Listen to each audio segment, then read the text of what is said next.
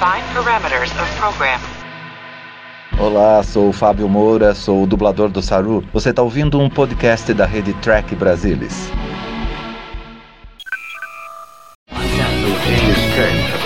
Starship Enterprise. I speak from pure logic. Make it so, Nabor. You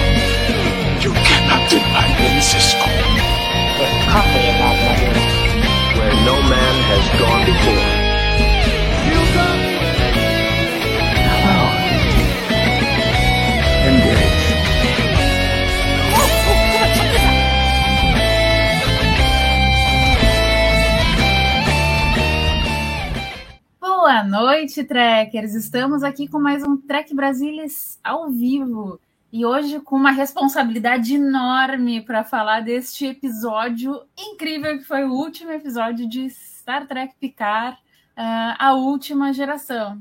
E hoje tinha que ter um time de peso, então cá está Murilo, Salvador e Gustavo.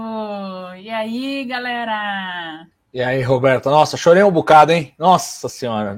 Eu quero saber se a choradeira já começou com Anton Chekhov. Com aquele... Não, eu chorei ali, mas. mas é, não chorei, mas foi uma É. surpresa agradável. Assim, para começar já de largada, você fala: opa, eu conheço essa voz. Opa, Quem não chorou é mau caráter. Começou, começou. é nazista. Olha aqui, gente, a gente tem tanta coisa para falar desse episódio e eu vou dizer para vocês que o meu o meu script aqui eu só fiz para forma porque eu sei que a gente vai começar e a coisa vai desandar, mas enfim, a gente fazer aqui uma brevíssima, um brevíssimo recap, pelo menos desse primeiro dessa primeira parte do episódio para a gente começar a falar um pouquinho. Que, Roberto. então é isso, seja, a gente começou com o presidente da federação, Anton Chekhov, falando, dando um discurso super bonito ali e dizendo, gente, fiquem longe daqui. E aí eu tava vendo ali num desses sites de, de trivias e tal, né, que daí mostrava o número de ordens que mostravam na tela quando tinha o discurso dele. Então tinha é, ordem para algumas ordens, tipo daquelas, ah, é, se o teu comandante tiver um fit for duty, tira fora, tira fora esse cara, não sei o quê, né? Daí os caras eles começaram a fazer, não, tal ordem, tava de tal episódio. Enfim, o pessoal se puxa né, na internet, mas a coisa começou ali. E a gente vê Enterprise indo para Júpiter lidar com o, cubo, com o cubo Borg, e aí a gente tem três frentes, né? O Data, Crusher, ficam ali na, na nave, é, o LaForge. O time do Worf, Riker e Picard descem para o cubo e o Worf e Riker vão procurar o farol que está transmitindo aquelas ondas e o Picard vai tentar recuperar o Jack. Eu queria começar a falar sobre a cena que eu achei maravilhosa da Enterprise chegando na frente daquele, daquele cubo e a gente começa a ver, é tipo o guerreiro que vai enfrentar o dragão e aí ele é do tamanho do dente do dragão, sabe? E eu queria saber do nosso mensageiro sideral, faz sentido as proporções, considerando que aquele, aquela tempestade que tem ali em Júpiter ela é do tamanho da Terra? Para ti fez sentido aquela, aqueles tamanhos? Não, então, é justamente. a- a- na mancha vermelha de Júpiter, você po- pode pôr o que você quiser ali que cabe. Porque cabe, cabe uma terra e ainda sobra um espaço ali nas laterais. É, só na largura você caberia a terra. Então, assim, você pode pôr um cubo, esse cubo, além do normal de tamanho, né? Mesmo a gente lembrando da nova geração, quando a Enterprise D encontrava um cubo, ela era bem menor que o cubo, mas nada na proporção do que a gente viu neste episódio. E de início você pode até achar um certo ruído, mas depois vai fazer sentido porque vai ter aquela cena de, né, da Estrela da Morte da Enterprise entrando dentro do cubo Borg. Então eles tiveram que fazer nessas escalas mesmo e para acomodar ali na mancha vermelha de Júpiter, tranquilo. Claro, não é o lugar mais tranquilo do mundo para você estacionar uma nave, né? Porque ali você tem uma tempestade enorme rolando e tal, eu não sei o que. Mas aí você quebra o galho dos roteiristas e tal. é já- afinal de contas, é um, é um conduíte transdobra que desemboca lá, então, tipo, já é uma coisa fantasiosa. Então, deixa ser, né? Me lembrou um pouco é, em Star Trek 2009, que eles exploraram Saturno, na verdade, né? Tem aquela cena da Enterprise saindo de Titã, a, a lua é, a maior lua de Saturno, que tem uma atmosfera densa, e você vê a Enterprise saindo, e dessa vez eles exploraram Júpiter. Eu gosto muito, sempre gosto quando eles mostram os planetas do sistema solar aí de forma realista, e, e certamente essa, essa cena em Júpiter é uma das, das mais bonitas aí com planetas do sistema solar. E me pareceu muito real, né? Me pareceu tipo, muito igual, assim, as fotos, pelo menos, que a gente vê, assim, eu fiquei que Sim, lá. legal ver as. É, tem uma cena que a gente vê, a gente vê quase do horizonte, você vê as nuvens ao fundo e tal. E é muito legal, porque a gente não costuma pensar em termos de nuvens em Júpiter, porque é uma coisa tão estranha comparado com a Terra, mas na verdade aquilo são camadas de nuvens mesmo. Então, se você tivesse perto, talvez você visse aquela, aquela textura de nuvens que a gente vê nas nuvens da Terra. Então, eu achei, eu achei bem legal, bem construída a cena, bem bonita. E o Salvador falou ali da, de, de Star Wars, né, daquela cena ali de, de entrar no cubo. A gente tem aqui um fã de Star Wars. Três! Três? É, Gostar é eu gosto, duplo, mas é que o Gustavo é que é o fãzão. Oi? É tudo a gente duplo aqui, na verdade. Né? Todo mundo fã de Star Trek e Star Wars ao mesmo tempo, sabe? Mas a gente não sai né, revelando para todo mundo. Faz jabá, faz jabá, faz jabá. Lamento, acabei de contar aqui. Mas o que, que vocês acharam, guris, fãs de Star Wars, dessa cena? Vocês também, porque eu já vi várias críticas, assim, dizendo assim, ah, porque imitação, não sei o quê. Vocês acharam muito. Até aquela cena, por exemplo, quando mostrava é, ali o cubo na, numa tela, que daí mostrava os conduítes, assim, né? O pessoal fazendo várias analogias a, a, a Star Wars. O que, que vocês acharam? Roberta, deixa eu vou responder tua pergunta, mas antes fazer um pequeno disclaimer. Já estamos aqui em 62 pessoas, 66 pessoas com a gente, 5 minutos de live. E hoje é para bater a meta do TB ao vivo, hein? Então você que já está aqui conosco, o que, que você pode fazer para a gente alcançar essa meta? Deixe o seu like. Quando você deixa o like, o YouTube vai distribuir para mais gente, mais gente vai cair aqui na live e melhor vai ficar a nossa live aqui no TB ao vivo. Então sua função hoje é deixar o like e nada mais e esse debate. Mas ó, falando de Star Wars, realmente não tem como fugir. É uma inspiração clara. Se o Matalas falar que não é, está mentindo, porque é nítido. É o mesmo plano do Retorno de Jedi. Eles precisam entrar na Estrela da Morte, que no caso é o Cubo Borg, porque lá dentro, no centro né, do, do Cubo Borg da Estrela da Morte, você precisa destruir alguma coisa que vai cortar uma conexão. Também está lá no Retorno de Jedi corta a conexão, destrói o cubo, destrói a Estrela da Morte e sai né, aquela cena externa do cubo, Estrela da Morte explodindo e a nave passando em frente à explosão. É retorno de Jedi, assim, okay. ó, na veia. E não tem um problema algum com isso, tá? Ah, é cópia, é feio. Não, cara, é uma inspiração. Eu acho que essa temporada de Picard foi uma grande, uma grande homenagem nostálgica ao que a gente viu nos anos 90 não precisa ter vergonha de também beber lá nos anos 80, 83 no caso Retorno de Jedi. Então eu achei maravilhoso. Eu não tenho problema nenhum com essas, essas inspirações. Como fã de Star Wars, me senti contemplado. Como fã de Star Trek, me senti muito feliz também. Assim como Star Wars se, se inspirou em Star Trek, né? Então vamos sempre lembrar disso. Pois é, estão tudo bebendo um do outro. É, quem briga, briga e, e, gente. Bom é curtir os dois. É, e Roberta, Uh, Star, Star Trek sempre fez essas inspirações. Tem Star Trek, pega Deep Space Nine, fez o seu James Bond, fez o seu Ocean's Eleven. Então, isso aí sempre foi. Star Trek sempre fez isso. Não é uma novidade, né? Nossa, o Thor Matalas agora resolveu. Não, isso é super a cara de Star Trek, eu não vi problema nenhum. Agora, que é a sequência inteirinha do Retorno de Jedi, é a sequência inteirinha do Retorno de Jedi. Mas, como o Gustavo falou, zero problema com isso. Só o problema é o projetor do Kuborg lá, que dava o data manobra, né, dentro do Kuborg. Mas se o, se o Lando manobrou dentro da Estrela da Morte, o Data pode manobrar dentro do Kuborg. É, eu acho que a diferença, deixa eu só fazer um contraste, já que tá todo mundo, aí é legal pra caralho e tal, não sei o quê. só, só dar uma pontuada que assim, destoa um pouquinho do padrão de Star Trek que a gente está acostumado a ver em termos de navegação de naves estelares. Sempre quiseram fazer uma coisa com mais peso, é cria um certo ruído. Já tinha um ruidinho que eram sete negros pilotando uma nave com uma que comporta uma tripulação de mil. Você fala, ah, tá bom, vão ser esses sete só mesmo e tal. É... Ainda o, o Laforge fala dos drones que estavam carregando os torpedos. Então você imagina, tem os drones lá dentro que estão fazendo o serviço. Tudo bem, vai, vou quebrar esse galho. Mas você vê uma nave daquele porte, é, sei lá, 600 metros de comprimento, é, trafegando daquele jeito, é incomum. É incomum, não é o padrão de Star Trek. De novo, eu também não tenho problema, como os, os prezados colegas também não têm problema, nem com a referência a Star Wars, nem com a sequência, mas que ela distou um pouco do que a gente está acostumado a ver em termos de manobras da Enterprise D, a gente destoa. Aí, de novo, quebra o galho, o LaForge falando, não, não vai dar a data. E o data, não, deixa comigo que eu resolvo. Então ele, ele mesmo já está dizendo ali, ó, vai ser uma coisa que vocês nunca viram.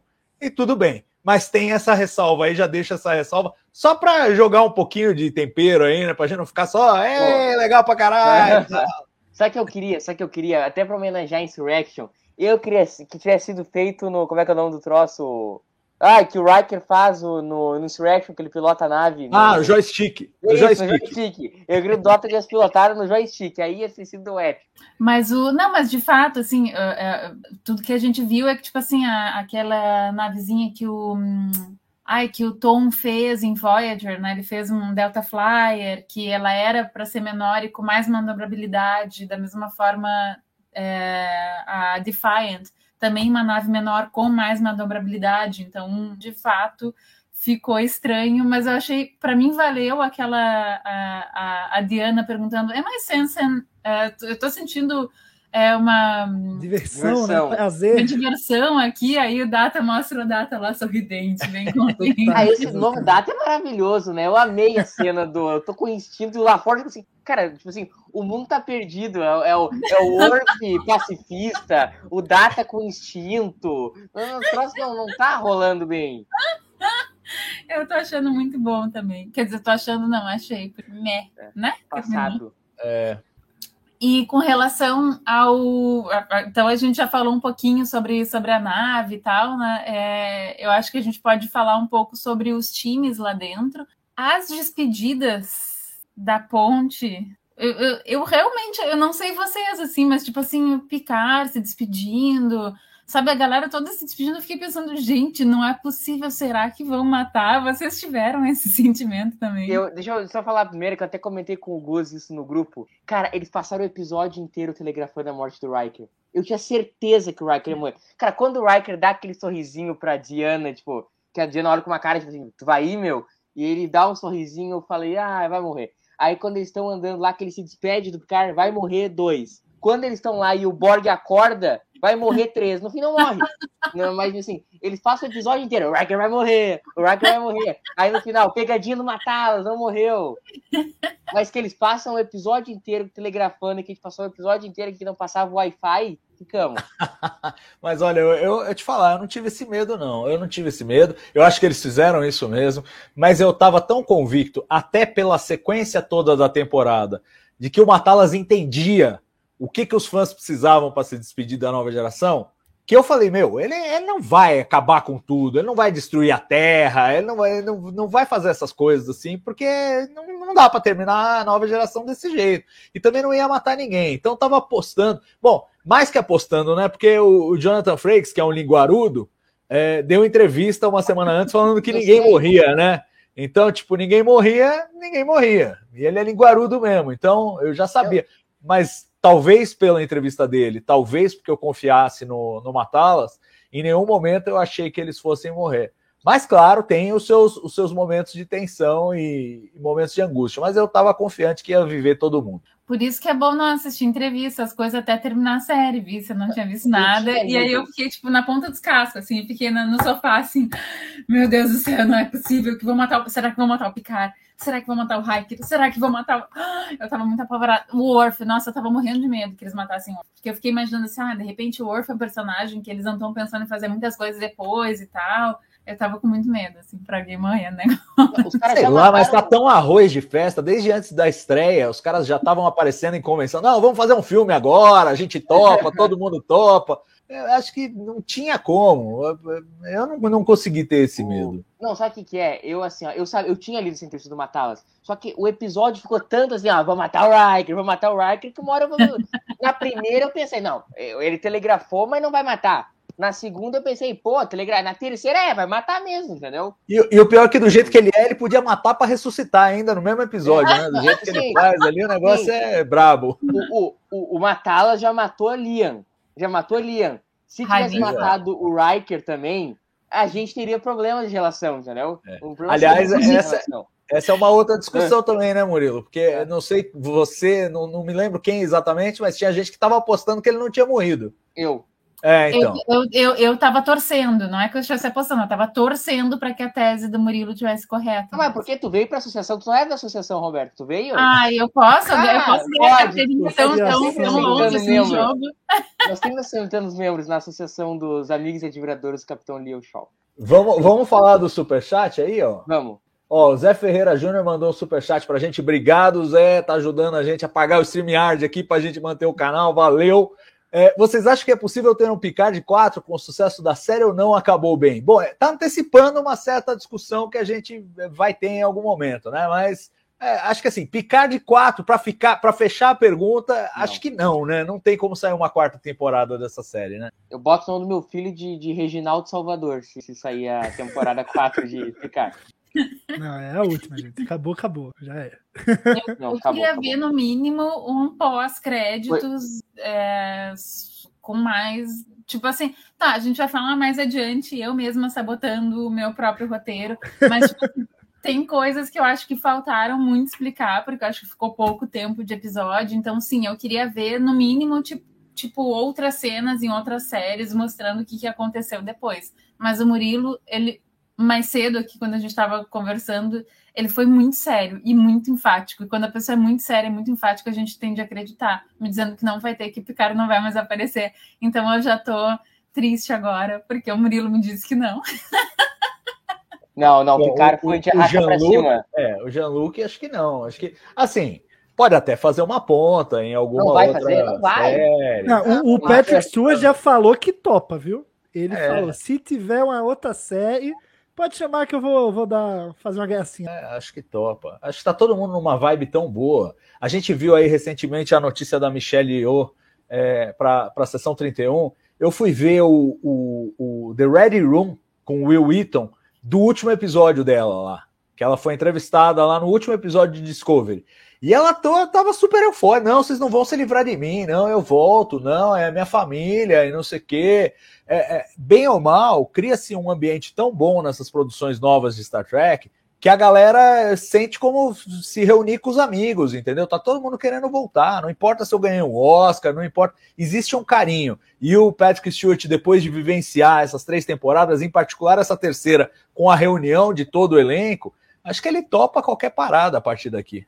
E isso é impressionante, né? Porque com o fandom odioso do jeito que tá, porque, claro, tipo assim, tem um monte de gente que tá amando. Tipo, é que, na verdade, eu também, assim, acho que a gente tá numa bolha muito saudável de pessoas que, né, tipo assim, até ali no site, tu vê as pessoas que elas não gostaram do episódio. Tipo assim, tem nota 1 pro episódio, sei lá, mas enfim, tem notas baixas. Mas assim, ainda assim, o pessoal tem, tem um tom respeitoso, sabe? Tu não vai ver, eu espero. Eu gosto de acreditar nessas, nessas ilusões, assim. Mas eu acho que a gente não vai ver ninguém, sabe, tipo, que, que curte Trek Brasilis, que acompanha nosso trabalho, dizendo assim, é, eu quero que tu morra, não sei o quê. Mas tem muito disso, né? Então, assim, é uma coisa que às vezes eu vejo, tipo, os atores novos, assim, entrando pro fandom, eles dizem, nossa, eu tô muito feliz por entrar. Eu fico pensando assim, hum, tomara que a tua psicóloga seja maravilhosa.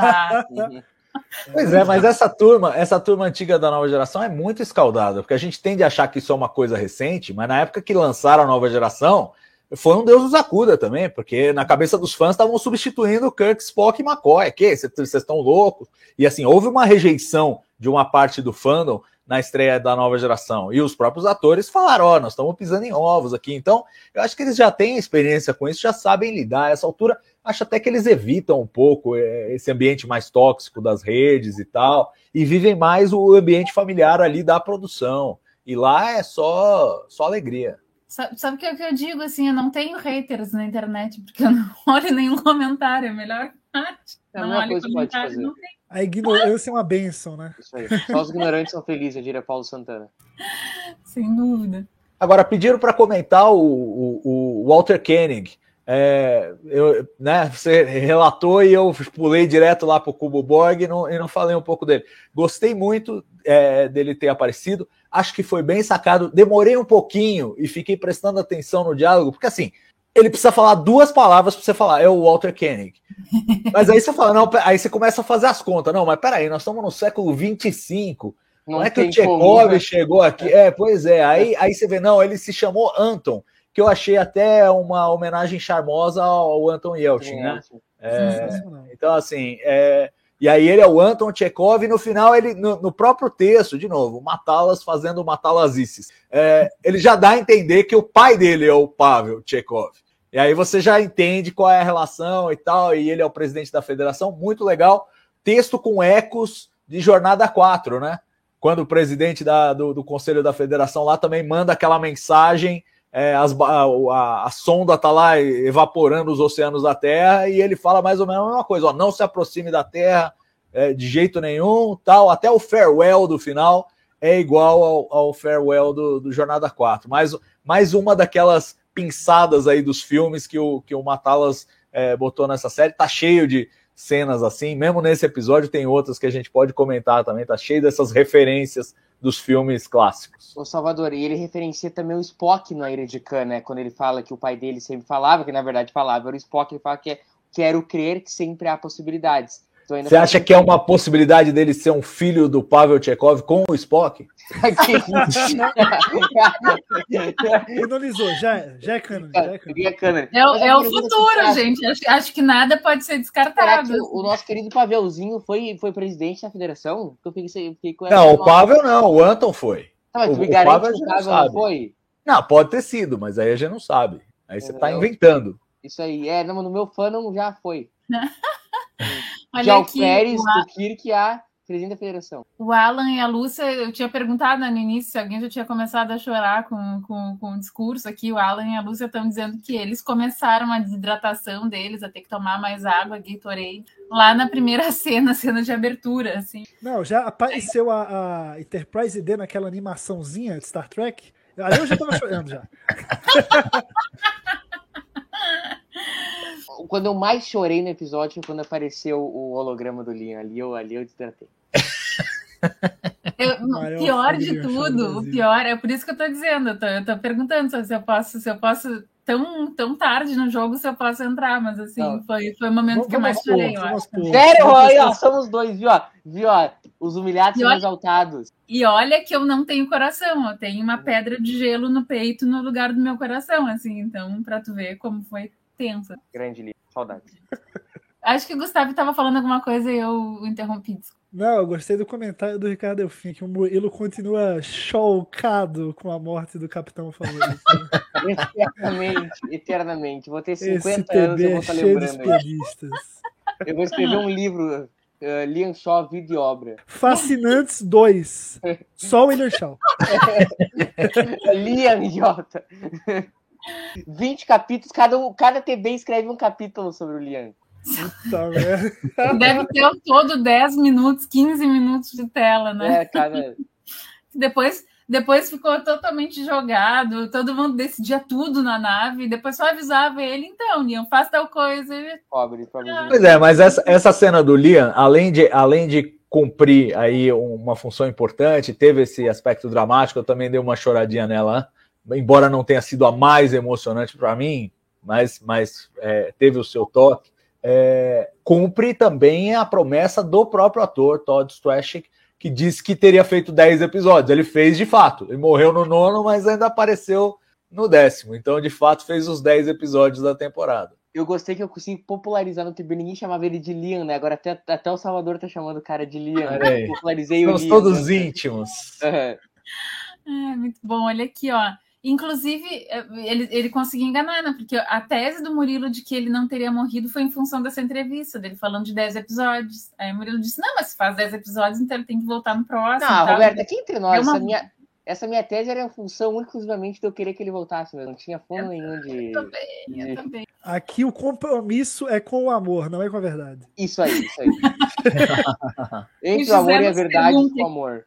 O José nos pergunta aqui, ó, mas vocês vê, só, só para deixar claro aqui que não são só os debatedores que, que vão dando rasteira na, no nosso, na nossa linha temporal que a gente está tentando seguir minimamente aqui. Não, já foi, acabou, acabou, que nem o Lian. Aqui, aqui o Zé Ferreira já quer saber da Enterprise G. O que, que, que, que, que vocês acharam? Não sei se vocês querem comentar agora ou deixar para mais tarde. Vamos deixar para um pouco mais tarde, né? Vamos comentar outras coisas aí, depois a Vamos gente lá. chega nela, que é um momento mais Ó, emocionante. Tu vai ter que ficar aqui nos assistindo. Só isso que eu quero te dizer, Júnior. Para escutar a opinião vai ser mais tarde. Fica aí. Vou fazer os ganchos aí. E seguindo lá no, tu, no, no tubo, não, no cubo, a gente tem aquela cena do Picard chegando lá e vendo aquela rainha Borg. Gente, o que, que é aquela rainha Borg? Eu achei demais, assim, ó. Eu não gosto de filme de terror, mas eu achei aquilo, assim, ó. É, ficou bem feitinha, né? Mo- Vai momento para fazer uma crítica sincera aqui, que é o seguinte: a gente sabe que o Cubo Borg não está operando muito bem, né? Tá com 36% de funcionamento, um É, número o Data similar. fala isso. Isso, 36. Pô, 36% não tem segurança, não? Onde a, a coitada da Rainha Borg tá? Não tem outros Borg lá. O Picard, o Jack já tinha chegado, né? Chegou lá, opa, Rainha Borg, como é que você tá? Beleza? Tô aqui. Vou- Aí chega vou- o Picard depois, opa, Rainha Borg, tudo bem? Pô, o, o Picard arrancando tudo lá, não tem ninguém pra parar. É o homem, gente. Vou que te isso? quebrar no meio, vou te quebrar no o meio. pano, Ele- vai, passa ele- pano. Eu quero você passando pano. Vai, vai, vai. Não, não é passando pano, não. Tem isso em, em- tem isso em diálogo. É, é, quando eles chegam, a nave baixa os escudos para eles descerem. Claramente a Rainha Borg está convidando o Picard para entrar. Vem aqui ver a merda que eu vou fazer com seu filho. O Picard É. fala quando. E isso é dito, é Isso dito. é Então, Gustavo. Isso é endereçado. O Riker fala. pro- Não, tudo bem ela ter falado isso, mas chega uma hora que o Picard começa, ele, ele vai ver. Começa a puxar os cabos. Começa a puxar. Quando ele vai enfiar o cabo nele para ele entrar na coletividade, ela fala: Não, pô, não tem, se- não tem segurança, não tem ninguém para evitar. Ela fala: Não, e. Ah, ok. Ah, não, mas fica aí. Tipo, pô, Mas aí, tá, não tem, gente. Não tem. é, 36% só, só tem só dois. motor, É, é do- aqueles dois que atacaram o Riker e o Off e só. É a proteção. Ah, ela realmente canibalizou a maioria dos drones. A gente viu isso também em tela. Os, os caras estavam tudo necrosado lá, morto, porque ela estava usando a energia deles para se restituir de alguma maneira. Agora, sobrou pelo menos uma meia dúzia, porque a gente viu uns atacando o Worf e o Riker. Agora, É, se tinha ali na, na, na câmara da rainha, aí já não sei. Pois é, Aí- senti, senti uma vibe meio GSI da nossa Rainha Borg. deixou, ela deixou, vai. É, Rainha Borg G Dias Isso aí. Tu tira esses troços, cara. dando o copo d'água pro Picard. Eu quero, quero tomar uma água aí. Seja tá? bem-vindo, seja bem-vindo. Ganhou a noite. Vamos ter que fazer uma CPI para investigar isso aí. Aê, Isso aí. CPI do Cubo Borg, vamos Isso lá. aí. Por que, que não tinha segurança? Por que, que não tinha? Pois é, né, pô? Mas você pensa, né? O Alexandre de Moraes aí vai, vai prender ele, o responsável da segurança. O grande plano dos Borg no século XX, pô, os caras. No, no século XXI estavam comentando mesmo. Eu, pô, Isso ai, aí. a, a, a- a arte imita a vida, não é mesmo? O Gonçalves Dias, na verdade, no canon de Star Trek, ele é o que deu origem aos Borgs. Pô, aí, aí. Pula, pula assunto, pula. Já me arrependi de ter falado de lá. Olha aqui, ó. Vamos aqui, né? Salvador, o Heitor tá perguntando aqui. Por favor, faça uma relação entre os Borgs que aparecem em Prodigy e os dessa temporada. Vem palestra. Bom, vamos lá, Heitor. É, Prodigy acontece, se não me engano, 2385, 2384, 2385, alguma coisa assim. É aquele episódio. Há uma especulação, o próprio Aaron Waltke, que é um dos, é um dos showrunners lá de Prodigy, é, sugeriu que aquele cubo Borg que foi encontrado pela, pelo, pelo pessoal da Protostar lá, a turminha, pode muito bem ser o cubo Borg que virou o artefato em Star Trek Picard porque ele estava desativado e tal, e, e o, e o visual dele é, é- é similar ao, de, ao que a gente viu na, na- na primeira temporada de Star Trek Picard, e ele foi parcialmente ativado ali justamente pela entrada da molecada lá, ele estava desligadão, provavelmente deve ter pifado lá com, a, com a, o encontro lá com a nave Romulana, quando assimilou lá a Romulana que tinha o negócio da, da admoestação lá, do, do, do, do super, da super entidade é, artificial lá, sintética, e ele pode ter pifado. Então, o que eu suponho é aqueles Borgs que foram encontrados em Prodigy estão desconectados da coletividade. E o que a gente viu agora pela história da terceira temporada de Picard é que os Borgs real, realmente foram dizimados pelo lance da Janeway é, lá em Endgame, no final de Voyager. E aí, agora, esse era o último, era a última cartada deles, a rainha vivendo ali basicamente das sobras, né? E canibalizando os, os drones que sobraram para sobreviver por tempo suficiente para tentar implementar esse plano aí é, junto com os metamorfos é, a partir do, da, da, coisa do DNA do Locutus e do DNA do Jack. Então me parece o seguinte: aqueles Borgs estavam desconectados. Você pode imaginar que há de ter outros outros cubos Borgs por aí que estão desconectados e que estão é, que foram desligados da coletividade. E esse aí foi o que restou. E aparentemente, eu não sei se os meus estimados colegas concordam, mas parece que esse foi uma espécie de ponto final nos Borg, pelo menos da forma como nós os conhecemos, né? Tipo, a rainha acabou, não tem mais Borg, eles desfizeram esse último plano que seriam os drones aí, a nova geração de drones, e Zé Fini, né? Não, não tem mais para esses Borgs. É, eu acho que até é. do narrativo, é, eu acho que é muito importante que os Borgs sejam de, seja realmente um dos Borgs porque eles apareceram pela primeira vez na nova geração, eles foram os grandes vilões da nova geração, para mim, é, retornaram nos filmes, eles estão direta ou indiretamente nas três temporadas de Picard. Então, assim, é um, é um fechamento não só da nova geração com a tripulação, os sete, eu acho que também dos Borg como vilões em Star Trek. Não vejo eles voltando no século 25. Não quero eles voltando no século 20. Acho que você tem que construir vilões é, novos, porque os Borg são ali da nova geração mesmo. Da nova geração eu falo as séries ali dos anos 90, né? Então é, é, daquela, daquele momento ali do final, né, do, do ano 2, 2300 e alguma coisa até o final da, do século. Eu, eu, eu acho que tem que ser assim, gente. Não, não dá. Eu amo é, os Borg, mas tem uma história suficiente de Borg, já concluiu legal. A explicação do episódio eu achei bacana, tipo, ó, é uma última cartada da Rainha Borg. Ela decidiu, em vez de chegar com tiro na cara, assimilação e tudo mais, ela foi se infiltrando aos poucos, né? Ela adotou uma outra estratégia, ela foi corrompendo aos poucos a federação para ir no momento, quando fosse oportuno, ela virar a chavinha.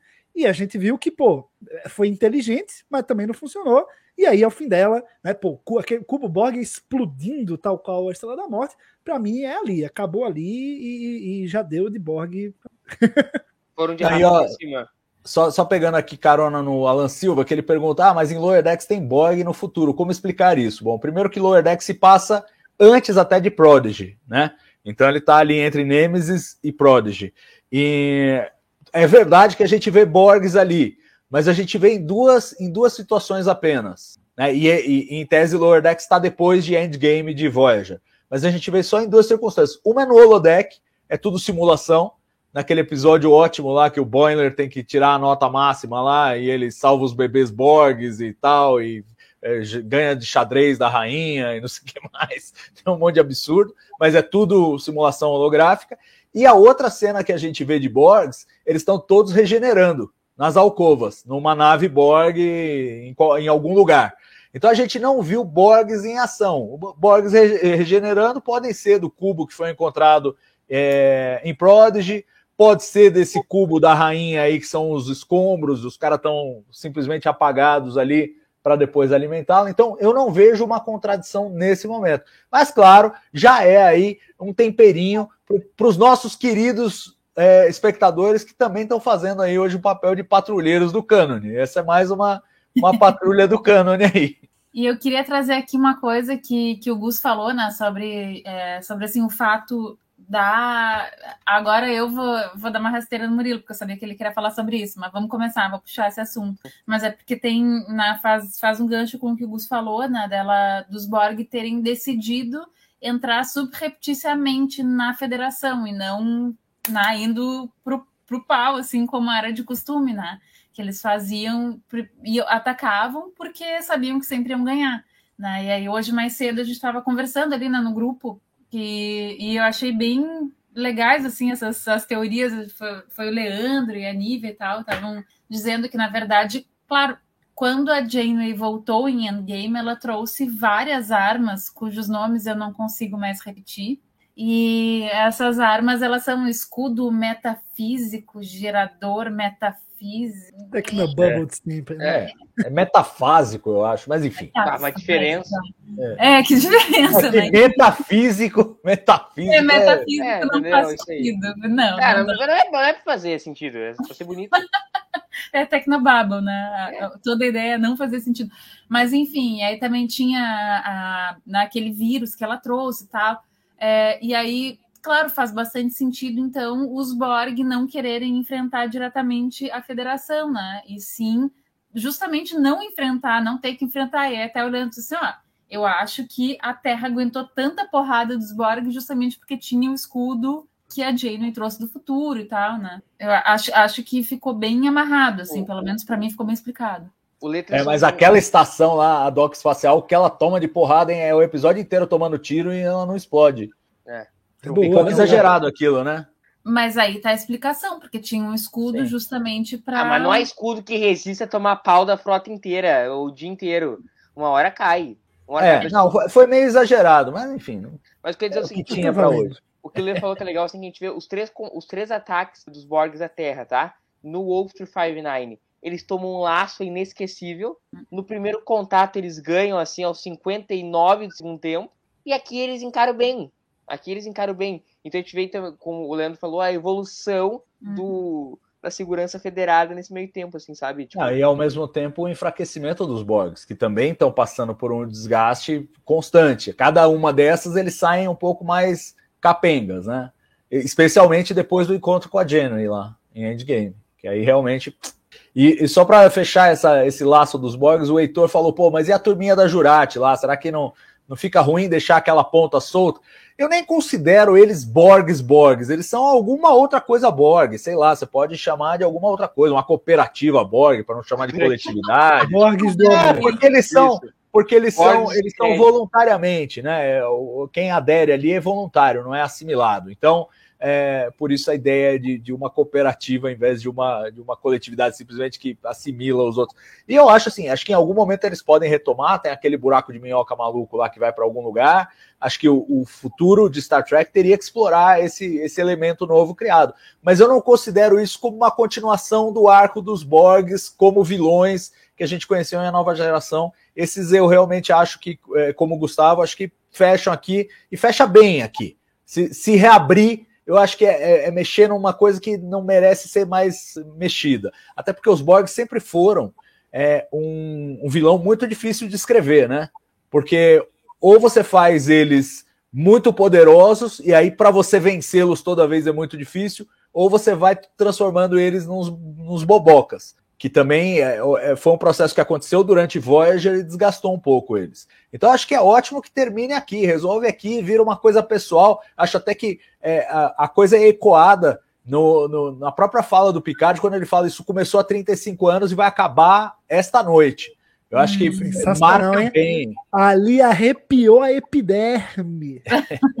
ali arrepiou o osso. Mas antes de sair do assunto Borg, eu queria trazer uma, um- uma reflexão, assim. Para mim, os Borgs, eles... Inclusive, assim, eu até tenho uma certa... Um certo... Não é um ranço, assim, porque eu acho que a Rainha Borg é uma personagem que bota medo e tudo mais, mas, assim, pra, eu sempre achei os Borg muito incríveis por toda a ideia... Tipo assim, eu, eu encarava os Borgs como...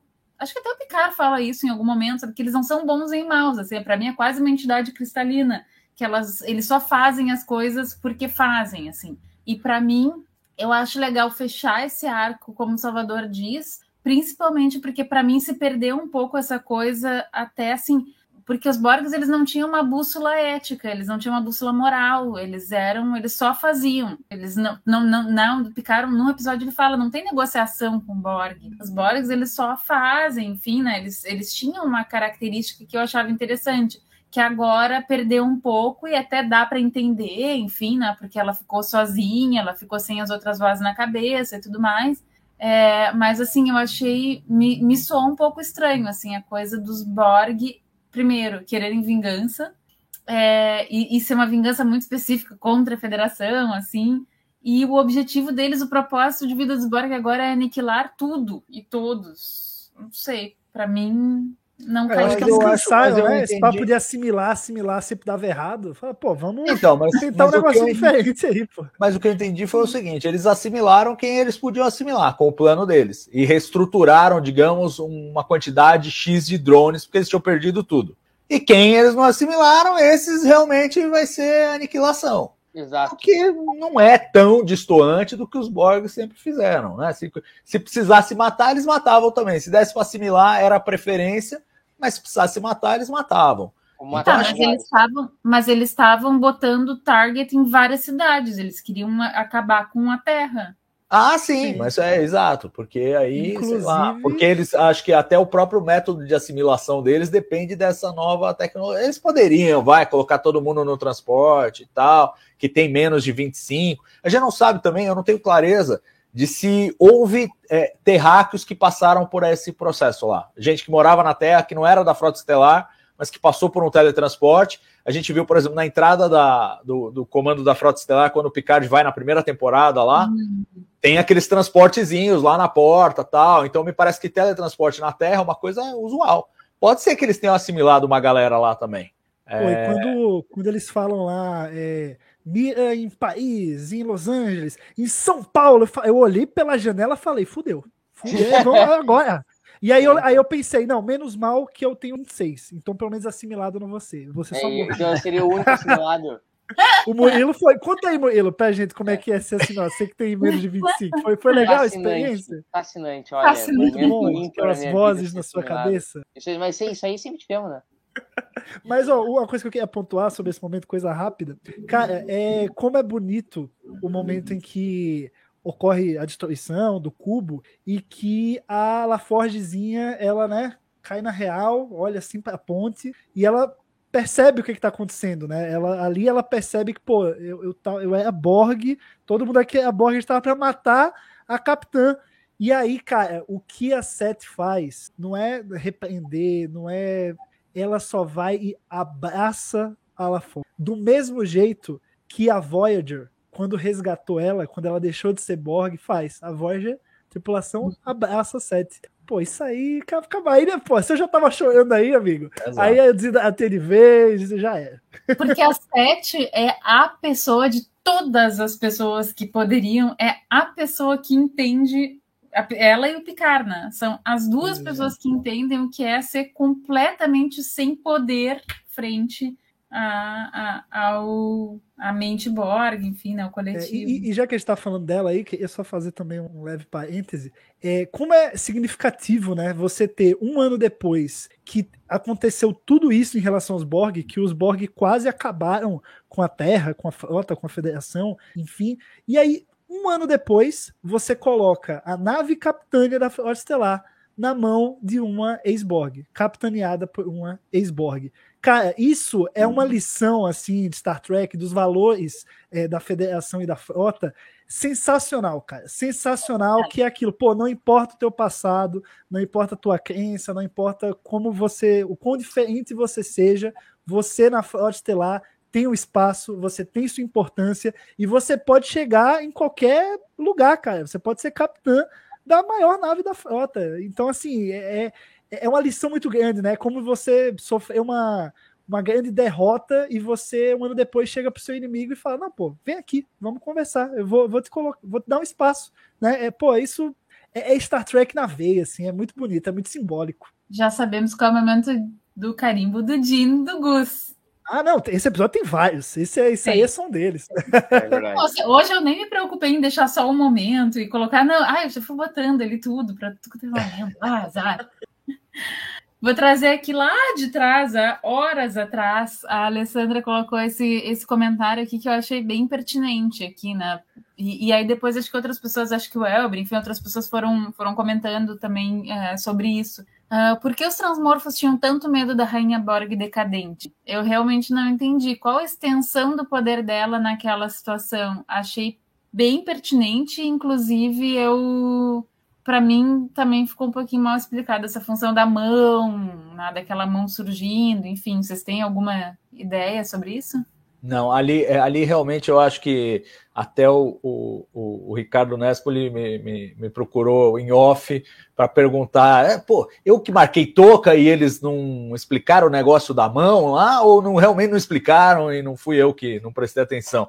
É, e não explicaram. A gente não sabe por que, que ela tinha aquele método de comunicação bizarro de cortar a mão e formava uma cara lá. A gente sabe em off que era a Rainha Borg, porque o Matalas falou: não, era a Rainha Borg mas a gente não vê isso soletrado em tela e a gente também não vê uma explicação para isso. E concordo com você, Roberto, é muito pertinente. Eu não sei por que, que esses, esses changelings em particular tinham medo e tanta subserviência com relação à Rainha Borg.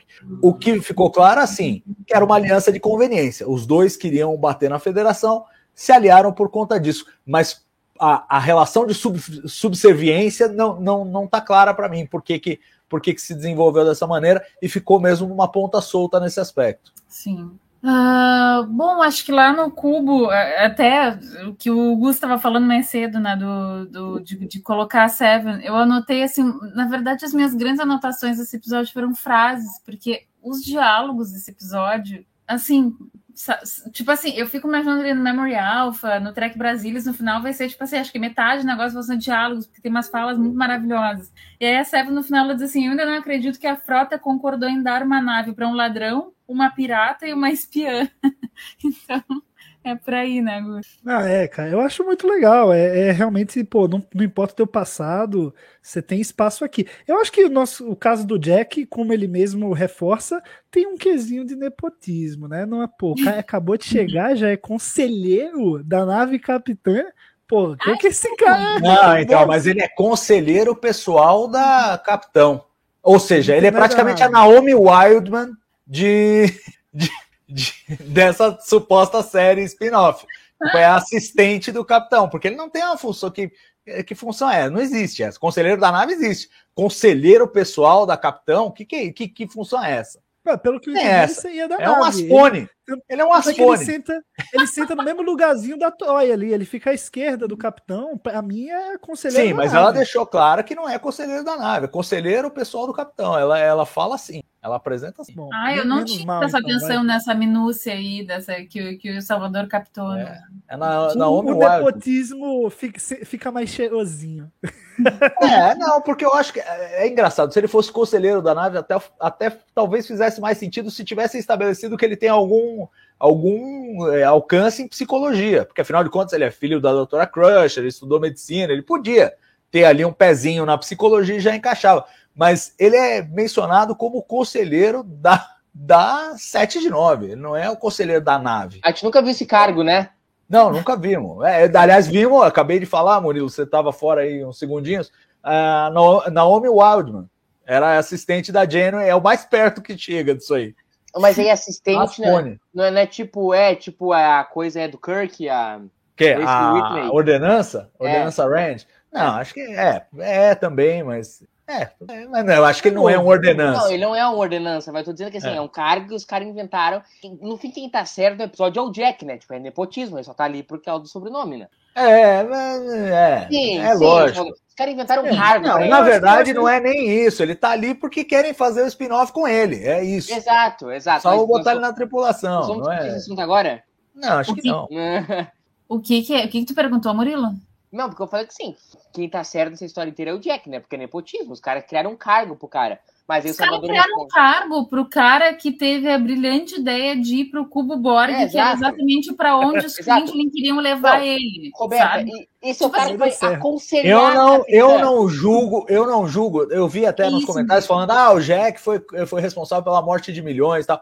Eu não julgo pessoas que estão sob influência Borg. Não dá. Não condeno a 79, não condeno o Locutus, não condeno o Jack, não condeno ninguém que está sob influência Borg. Salvador, é, eu concordo que está quando a pessoa está sob a influência Borg, ela não, não responde pelos seus atos. Concordo inteiramente. Agora, o Jack, ele não estava sob. Ele ficou sabendo que ele era Borg.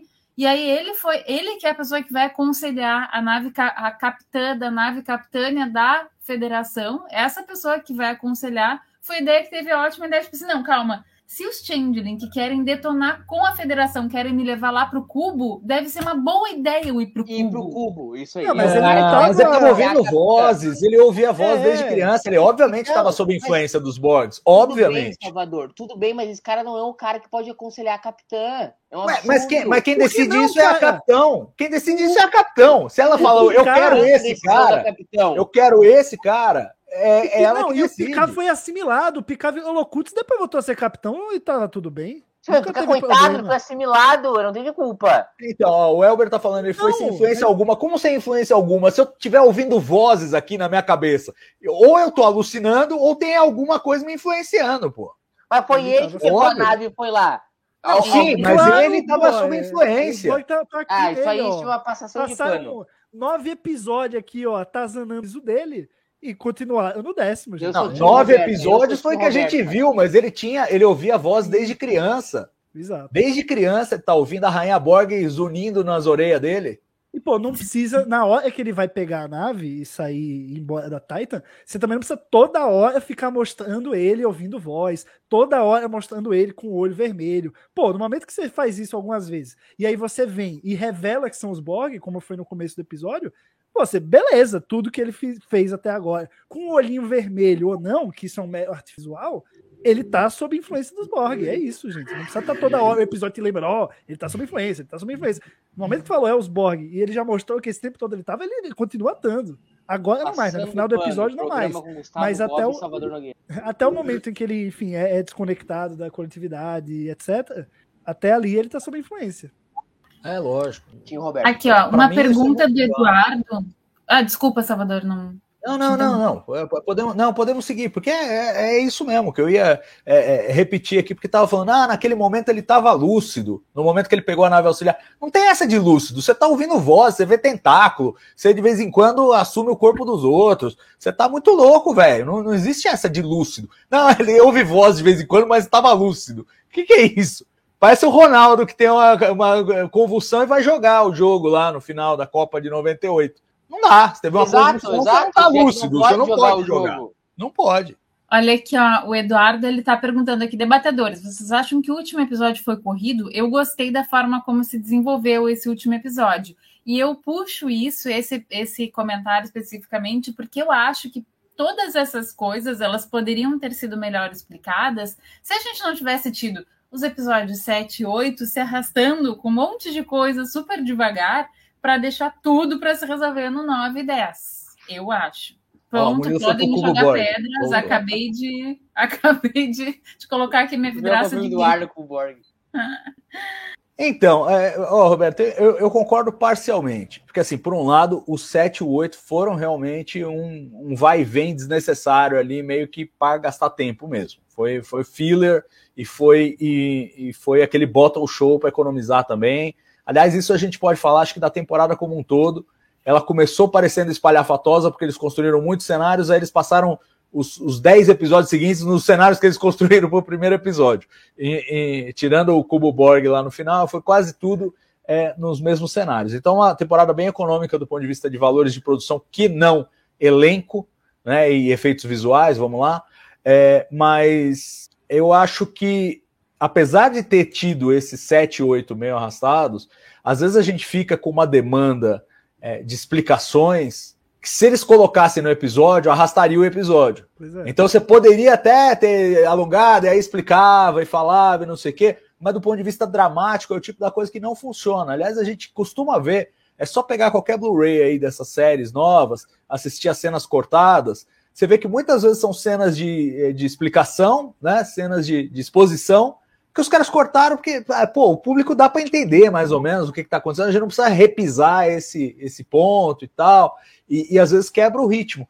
É, eu, eu, concordo com o comentário que, que foi apresentado, eu achei que esse episódio teve um ritmo muito legal, não deu a impressão de que, ai meu Deus, não, dá, não vai dar tempo de fechar as coisas, muito pelo contrário, deu tempo deles fazerem uns três, quatro, cinco finais no final, né? Porque deu, deu para resolver bem e, e acho que emocionalmente, e emocionalmente focou em resolver as coisas que realmente me tocavam pessoalmente. Talvez, talvez outros fãs é, tivessem outras preocupações e aí talvez não tenham sido contemplados, mas do meu ponto de vista, o final, da forma como ele foi executado, foi meio que assim: tá, resolve o problema aí, salva o mundo e vamos ver a despedida da, desse elenco maravilhoso. Para mim, essa era a vibe e foi isso que eles entregaram e eu fiquei satisfeito.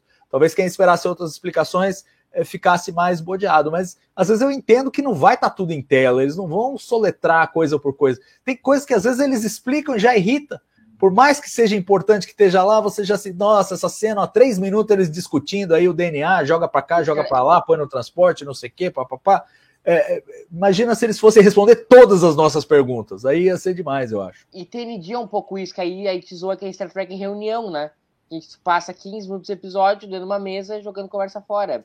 Ah, eu adoro. É, então, mas então, mas CTND não é picar, não, não dá pra fazer isso. Eu tava conversando com o Gustavo esse tempo sobre. Qual episódio eu tava comentando, Gus, que era o ritmo, em contraste com o picar era muito lento. Você lembra The Best of Both Worlds. Eu isso. falei isso na live passada. Eu reassisti recentemente The Best of Both Worlds e eu achei, nossa, tão parado assim, porque é, é como você tem agora uma série com a mesma nave, os mesmos personagens, o mesmo vilão, quase a mesma trama, você consegue colocar os dois ao lado a lado muito bem. E aí você consegue fazer ter essa noção melhor de alguns outros aspectos. É, e realmente, pô, TNG tem um outro ritmo, Picard tem então, um é mais acelerado mesmo. E é normal. Isso agora. Então, 2023. Isso, e aí não caberia nós passar 15 minutos do episódio aqui em volta da mesa conversando. Não, eu, acho, eu, até, acho... eu acho até que caberia, eu, eu vou discordar em parte, porque eu acho o seguinte: às vezes você faz cenas que são dois atores conversando e você fica 15 minutos. A gente teve alguns exemplos disso, mesmo nessa era de. Você pega, por exemplo, Choose Your Pain da, da primeira temporada de Discovery.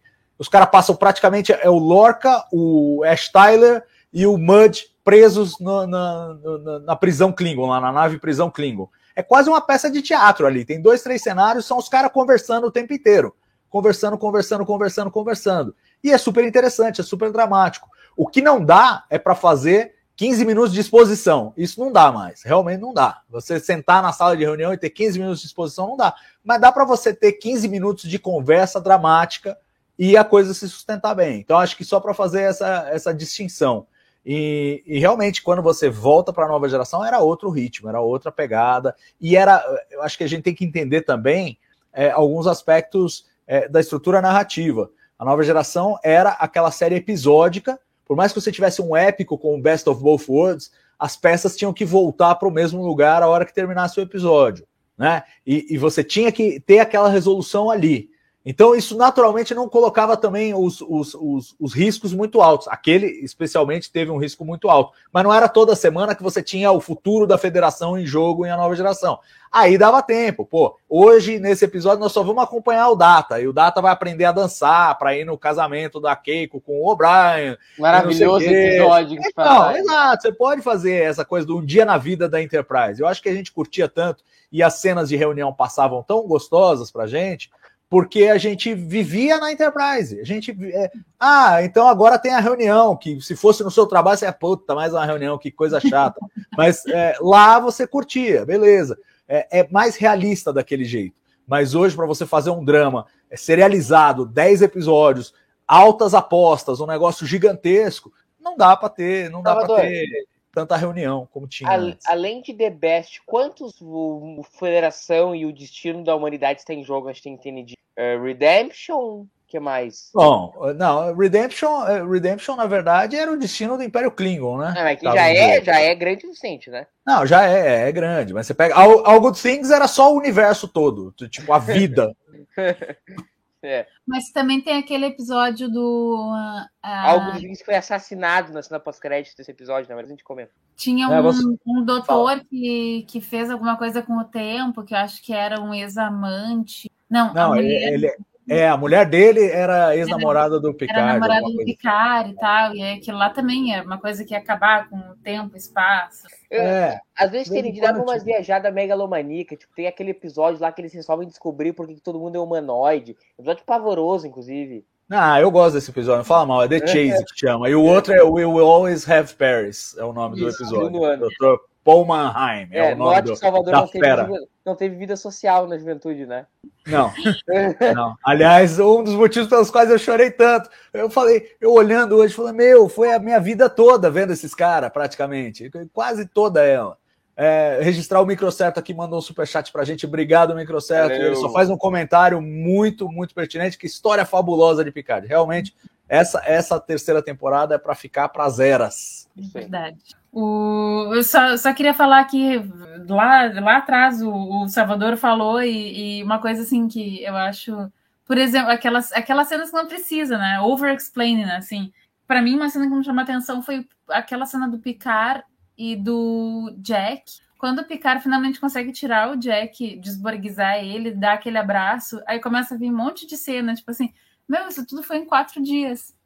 Não precisa, sabe? Então são aquelas coisas, tipo assim, over, né? Ah, menos. Ah, mas é bonito, Roberto. É, É bonito. Não, e quando o Picard se conecta à coletividade, vem todo aquele flashback loucuto, pô, ali arrepia É, total. e acho aquela- que- Aquilo foi muito bom. A, a única Foi. coisa que eu não gostei foi, tipo assim, que pra mim a atuação do Picard, e do- dos atores do Picard e do Jack era tão, é tão maravilhosa que pra mim até tira um pouco, sabe? Tipo, se mostrando aquelas cenas, assim, ai, tá, gente, a gente já viu tudo isso, tipo, há pouquíssimo Ah, tem tempo que- atrás, sabe? Tem que dar carga dramática, Ah, eu- mostrar olha, por que que eu- o garoto, É, né, é. Eu, tá se eu, desconvertendo. eu me debulhei ali, eu me debulhei, porque e é engraçado isso, porque eu até entendo, assim, a relação de pai e filho é, é- faz quatro dias que o pai conheceu o filho, o filho conheceu o pai, eles estavam tretados e tal, e não sei o quê, e não se conhecem direito. e não- tá. Eu entendo que essa relação é, talvez não fosse tão profunda e tão conquistada na série, mas é inevitável você se colocar na posição. E você falar, seu filho tá aqui plugado no bagulho, ele vai morrer e vai acabar, e o Picard fala, então eu vou ficar com você. Caralho, era, acabei né? ali, acabei era. ali. ah! Não, e quando o Picard falar, agora eu vou deixar, não sou mais o capitão, agora eu sou. Aí pai. ele só dá um abraço, é o abraço da morte, eles estão esperando morrer ali. É muito Puta linda a cena. Que pariu! Cara, eu, eu Eles entenderam entendo. que eu achei a cena maravilhosa e as atuações maravilhosas. Isso tá Sim. claro, né? Só pra não. Sim, sim, não, sim, você tava reclamando só das ceninhas de flashback. Eu sei, eu sei. Mas eu acho que elas funcionaram. E outra coisa que eu quero destacar, e é um destaque que eu não fiz em nenhum dos outros programas, vou fazer nesse nessa cena. Porque, em geral, o pessoal tem elogiado muito a trilha sonora. É, eu, eu sempre achei muito derivativa, muito repetitiva nos temas, e tirando o tema da Titan, é só o tema da nova geração repetido a esmo, os temas que a gente viu nos filmes, primeiro contato, não sei- é bonito, mas é aquela, aquela famosa frase: o que é bom não é novo e o que é novo não é bom. É, nesse episódio, nessa cena, o tema é novo e é bom, e carrega pra caramba, e você se emociona. A hora que eles se abraçam e tal, e estão naquele ambiente verde, que é também é interessante aquele, aquele aspecto de como a, a- você ser assimilado tem uma coisa sedutora também. Né? Você vê que ele parece estar num ambiente de paz. Na verdade, ele é um drone que está fazendo coisas horríveis, mas ele parece estar vivendo num ambiente de paz completa e ouve todo mundo e tal. Salvador, E parará. Essa cena flerta com a perfeição. É, eu acho, eu acho muito bem Porque feitinha mostra também mesmo. a desconexão, né? Me, me mostra assim uma dissonância cognitiva absoluta, assim. Total. Ele tá lá, o corpo dele tá mandando, mata, mata, mata todos nós assimilados, atira. é, a- o, o novo alvo agora é São Paulo, Nova York, não sei o quê. Quer dizer, um uma parte do cérebro dele tá mandando dizimar hum, centenas de milhares, milhões de pessoas, e a outra parte é assim, ah, então todo mundo feliz, tá todo mundo contente. É, pois é, então, mas eu acho, mas eu acho que ilustra bem o, o poder de sedução que, que os Borgs exercem para os assimilados, que às vezes querem voltar, que às vezes né, a 7 de 9 passou um tempão querendo voltar antes dela aceitar que não, isso era uma péssima ideia. É, então acho que isso, isso ilustra bem, eu acho que foi bem feito. É, como o Murilo falou, eu, eu acho a cena impecável em todos os aspectos: atuações, efeitos visuais, é, fotografia, música. Ela, ela é excepcional para mim. E eu acho que também serve. O termo correto não é analogia, tá me faltando o termo que eu queria utilizar aqui. É um termo que tu sempre usa, Salvador, para descrever. Quando quer dar um exemplo de uma coisa da vida real, é uma, é uma grande. Alegoria, talvez? Uma alegoria, isso aí, isso aí. E por isso que eu gosto do dicionário ambulante. É uma alegoria para movimentos autoritários, porque quando o cara tá dentro daquilo, puta, não, tá aqui, aqui tá tudo certo, aqui com a minha família tá tudo bem, aqui tá tudo funcionando, a economia tá certo. Enquanto fora daquilo ali é destruição, morte e pavor. Mas pro cara que tá dentro tá tudo lindo. E é muito dos Borgs também, essa alegoria. Tem um Olha aí, superchat aí, hein? É, exatamente. Manda aí, Gus. José Ferreira Júnior, 5,50. Valeu, José. Show de bola. Muito obrigado. Ele manda assim: para vocês, qual seria uma morte perfeita para picar? De preferência, uma melhor do que a do Kirk, por favor. Pô, cara, eu acho que uma morte perfeita pro Picar talvez fosse até nesse mesmo episódio. Eu sei que a gente não ia ter, mas assim, pô, ele percebe que. A gente percebe ali, ele fala que o filho parece que é o que estava precisando para a vida dele. É, é, é a pecinha que faltava para ele se sentir completo de alguma forma. Então, assim, eu acho que naquela cena ali, abraçado com o filho, finalmente se sentindo completo, eu acho que ele seria um bom momento para matar. Lógico que quebrar o clima todo, né? Bonito do final do episódio, os personagens juntos jogando poker, não sei o quê. Mas eu acho que ele funcionaria, funcionaria. Eu acho que dramaticamente funcionaria lindamente ao que deveria ser feito. Porém, de negatividade já basta o jornal que eu leio de manhã. É, eu, vou, é, eu, vou, eu vou discordar de vocês e aí, e, é, aí faço eco ao que o Murilo tá falando agora, né? A, a melhor morte pro Picard seria não matar ele em tela. Deixa Exato. ele morrer de velhinho, lá no chateau, lá com a Laris, em algum lugar da galáxia. Exatamente. Com a Laris, não, que ela foi completamente esquecida no churrasco. Ah. Pessoal, vamos ver esse chat aí. Mas vamos falar do superchat aqui. Vamos. Muito obrigada, Emerson. Caprichou, hein? Caprichou, Emerson. Meteu 55 reais aqui. Mandem mais superchat, 55 reais. Pô, porra, se todos fossem assim, a gente Por mais tá superchat de 55 reais, a gente Piscina manda Salvador pra passar um aqui no, no canal é. do Tech Brasil. Ah, se todo obrigado, mundo mandar um de 55 reais, a gente traz o Kill pra fazer a live aqui. É. Não, não. Cada superchat de 55 reais, a gente manda o Salvador pra tua casa, né? Ele vai passar um dia com você. Ele faz churrasco pra você. Ele lava a louça. O churrasco dele é, é bom.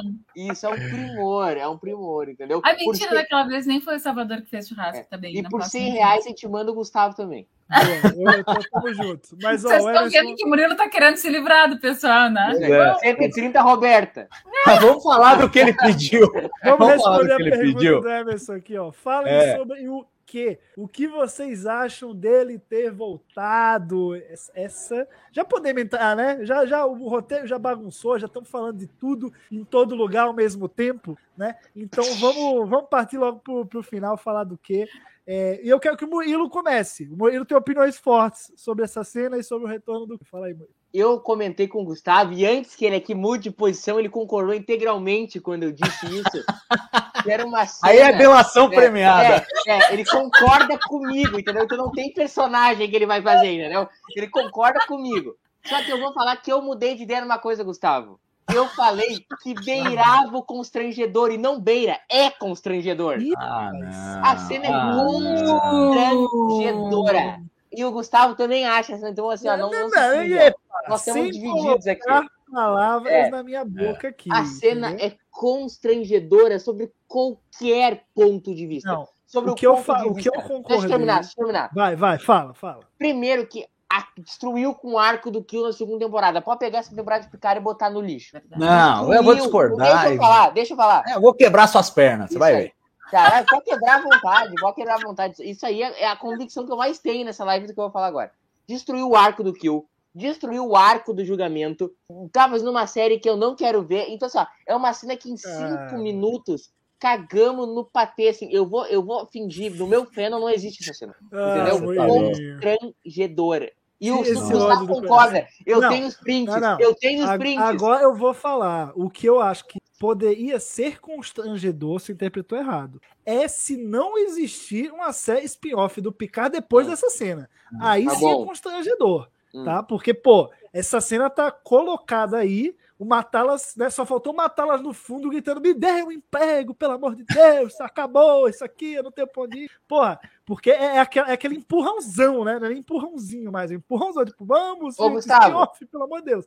Então, assim, eu acho que é isso. Se, se aquela cena tá lá, né? E agora tá pra sempre, não tem mais como sair. Tá lá e não tem uma série contando o futuro do, do Jack, aí sim é constrangedor. Mas não acho que acaba com a segunda temporada. Não acho que essa terceira temporada anula a primeira e a segunda, muito pelo contrário, complementa em vários sentidos aí.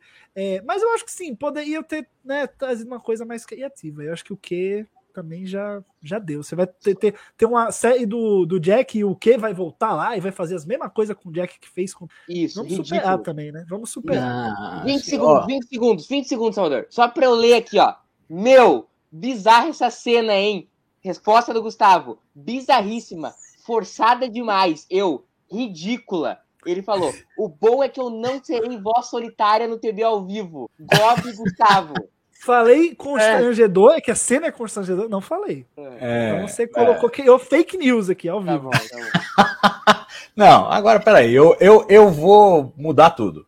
É, primeiro, eu adorei a cena. Segundo, é, o Murilo criticou a anulação do arco da, da segunda temporada de Picard em que o Kill morre. O próprio Kill fala: Ah, você tá pensando, vocês pensam, achei que você, a nova geração, ia pensar de uma forma não menos, é, menos linear. Ele pode ter aparecido pro Jack de qualquer ponto da vida dele. O Kill viaja no tempo, para onde ele quiser. Ele pode ter, no meio da segunda temporada, ele falar: ah, vou dar uma passadinha lá no, no Jack no futuro. E ele pode ir. Pois é. Ele pode pipocar em qualquer ponto do espaço e do tempo. Então, isso não, essa, essa incoerência não existe. É, Assista Doctor Who, Murilo, você vai entender. Terceiro, é, e que eu acho mais importante, é, eu acho que a cena ela tem um sentido completo. Além dela, dela ter o- a poesia de você começar a nova geração com Kill e terminar Picard com Kill, que eu acho que tem esse simbolismo que é legal, e já tem o, o, o- arco completo ali, eu acho que ela ressignifica de uma forma muito especial tudo que o Kill fez com o Picard ao longo da- das, das sete temporadas de, de A Nova Geração e nas, na, na segunda temporada de Picard. Porque assim, ele começa lá em Contra e Farpoint, era o julgamento da humanidade. E, e a gente achava que era o julgamento da humanidade. Essa cena é, retraduz. Ela fala: é o julgamento da humanidade para você. É o Picard que estava sendo julgado pela sua humanidade naquela cena. Era o que ele ia fazer, o que ele ia fazer em Longínqua, como é que ele ia resolver o problema, se ele ia dar porrada, se ele ia resolver na, na, na- na inteligência. É, era o julgamento dele. E o que o Kill tá falando aí, que eu acho que é uma mensagem muito bonita e que faz todo sentido quando você tá numa passagem de bastão, é falar o seguinte: todos nós passamos por esse julgamento. A gente não vê o Kill com clareza, ele não aparece pra gente aqui, mas todos nós passamos por esse julgamento da humanidade, da nossa humanidade, do que nós fazemos a cada dia, a cada momento, a cada dilema, a cada situação, a cada comentário. é, e é o que ele disse pro Jack. Ele falou: não, a, a dele acabou, a sua tá começando. Então, acho que, além de fazer essa ponte, ainda tem esse bônus aí que, ó, se quiserem fazer uma série, tem esse gancho, mas eu acho que essa cena, ela nem planta uma série. Eu não tô esperando que a primeira temporada de uma futura série spin-off com o Jack tenha que ter o kill. Acho que não precisa. Mas a mensagem que a cena inclui é muito bacana. Que é assim, ó, agora começa para você. Agora é a sua vez de ser testado. Ser testado pelas coisas que você vai encontrar no espaço, pelos dilemas, pelos enigmas, como o, o Picard foi testado ao longo de todo o arco. E eu acho que o Kill ele tem meio esse essa Kill é Deus irreverente, né? Vamos falar a verdade. É, é, é isso que ele é. Ele é Deus, ele tem esse papel de Deus, mas ele é ele é uma figura irreverente. Ele é quase como um, sei lá, um deus nórdico, um deus, né, é, um deus mais humano, um deus romano ou grego, mas ele tem esse aspecto de, de um educador. Ele tem alguns episódios como Tapestry, é, ou, ou, ou mesmo a segunda temporada de Picard, que ele tá muito ali pelo Picard. E para ensinar, olha, você tá com a visão errada da vida, você tá com a visão errada das coisas, você tá com... Então, eu achei a cena maravilhosa. Eu acho que o Kill é muito representativo nesse aspecto e faz esse, esses parênteses aí, esses bookends. Começa com o Kill lá em Encounter at Farpoint, termina com o Kill aqui nessa cena. Eu achei achei super legal, super legal mesmo. Vou destoar completamente de vocês dois. É que eu não vejo esse virtuosismo todo na intenção da cena. Pra mim, a cena é uma cena pra plantar um spin-off, só isso. Não, mas Ah, mas, É, mas, mas o que eu, não mas, eu acho que tá querendo ver isso. Mas, tá mas desculpa, querendo onde que isso. você enxerga esse spin-off? Aí Ah, nessa ah, cena. ah, não, pera, calma! Calma, eu não terminei de falar. Como é que você pode responder se eu não terminei de perguntar? Vai lá, vai lá então. Onde você enxerga mais esse spin-off? Nessa cena com o Kill, ele arrumando as coisinhas, o Kill aparece?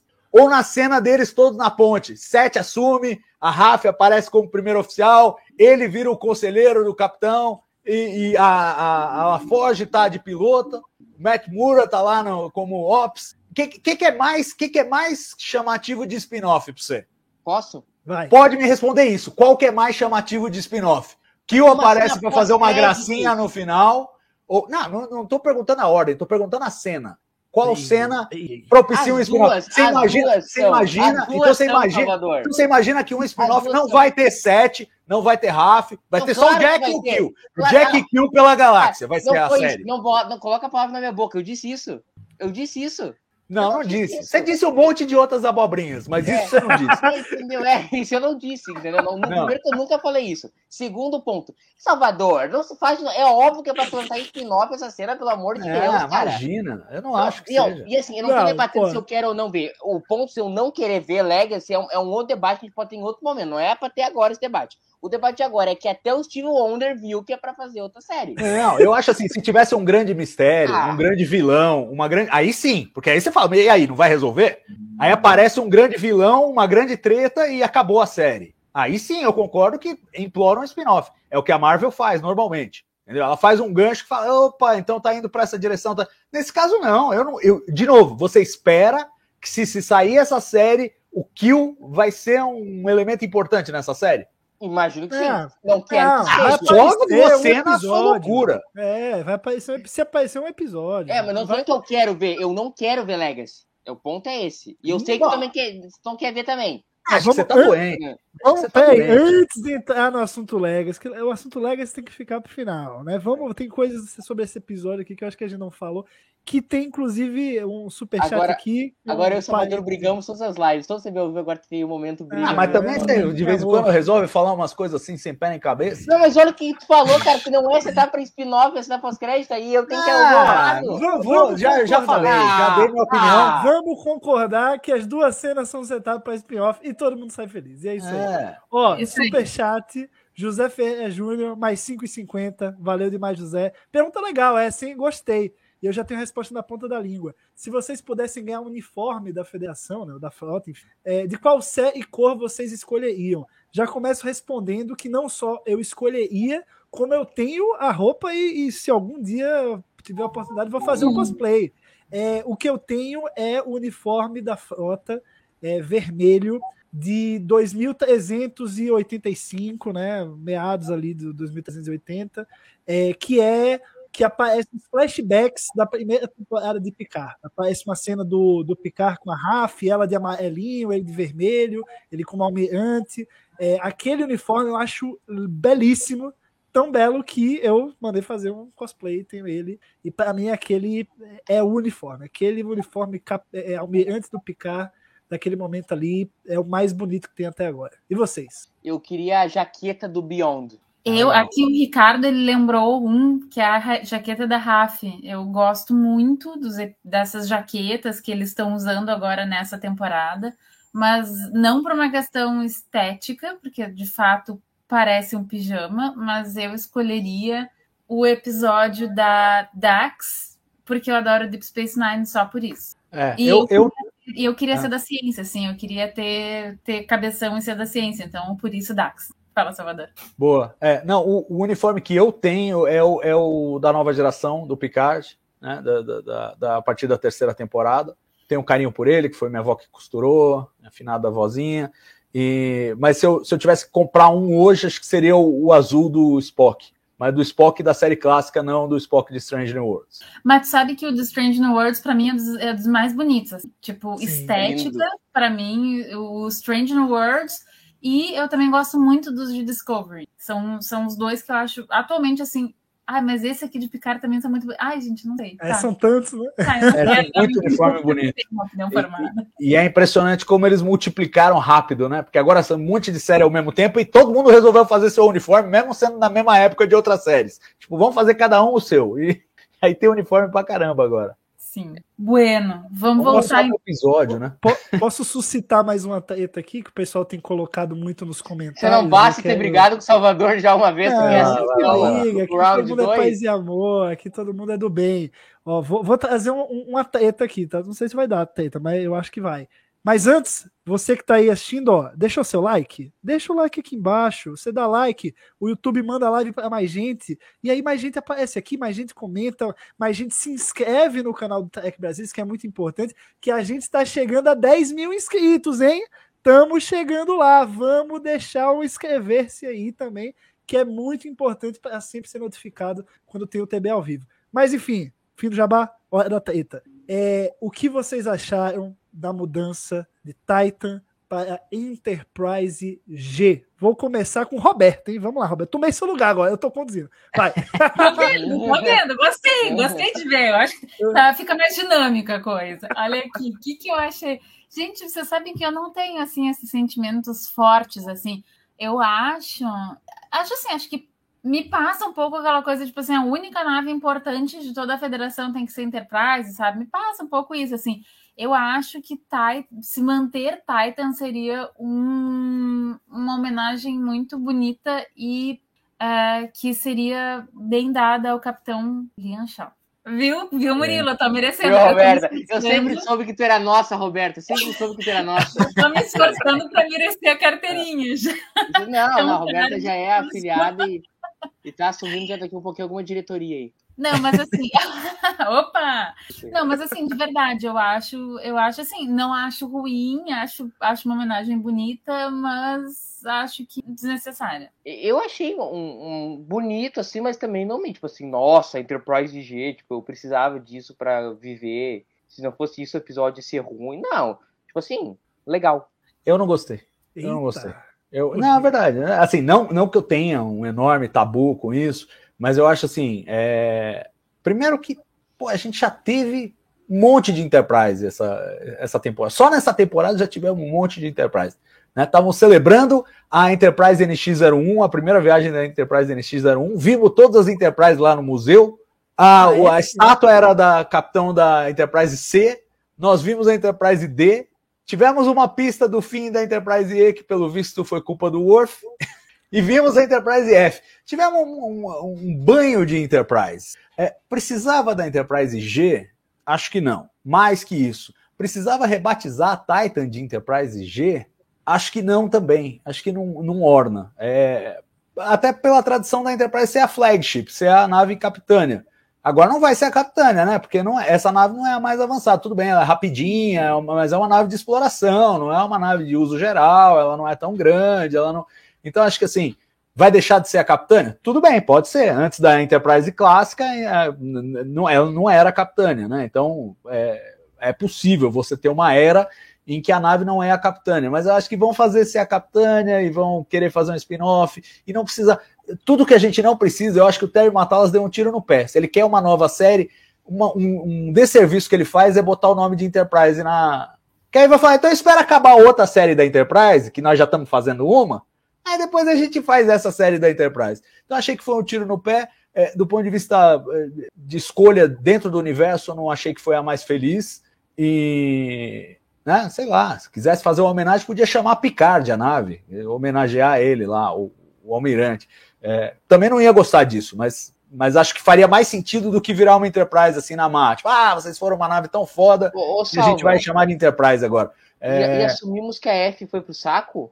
A F estava sendo aposentada, isso a gente sabe pelo, pela, por aqueles cards, quando eles é, começaram a série e apresentaram lá a história das Enterprises no, no Instagram, eu acho, é, tinha lá a fichinha da F dizendo que ia ser aposentada no dia da fronteira. Então, assim, isso não é canônico, mas a partir do momento que a gente vê no ano seguinte outra Enterprise, a gente presume que ah. realmente ela foi aposentada. Mas, tipo mas, assim, ela, é, é, pouco tempo de serviço para ser aposentada, né, Salva?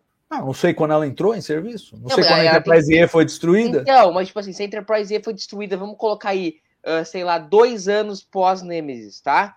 É, é, tá, uns 18 anos de serviço, tá bom. É, tá bom. dá, dá, dá, dá. dá, é. Vou dar, vou dar minha opinião. Ah, achei legal. Achei legal o Enterprise G. Eu acho que dá para ser Capitânia, não tem problema. A gente não sabe o que em um ano eles modificaram nessa nave, entendeu? Mas Tudo pode ter acontecido ali dentro, entendeu? Não Lembrando que ela já é de algum jeito a Titan do Riker, né? já é a segunda vez que os caras dão um cambalacho nessa nave. Essa nave não para com o nome. E tá tudo bem. Eu gosto, acho que dá para ser Capitânia realmente tem esse problema que se for ter o spin-off, ter duas séries com Enterprise, né, fica um pouco confuso. É, mas eu gostei, cara. Eu acho que é poético. Uma coisa que me pegou muito foi que essa é a nona Enterprise de todas, né? Contando todas as letras, mais NX01, mais a original. É, então são nove Enterprises e G é a sétima letra do alfabeto. Sete de nove. Capitã, sete de nove. Acabou, acabou, Entendeu? acabou. E, Entendeu? e quando eu li isso, eu falei.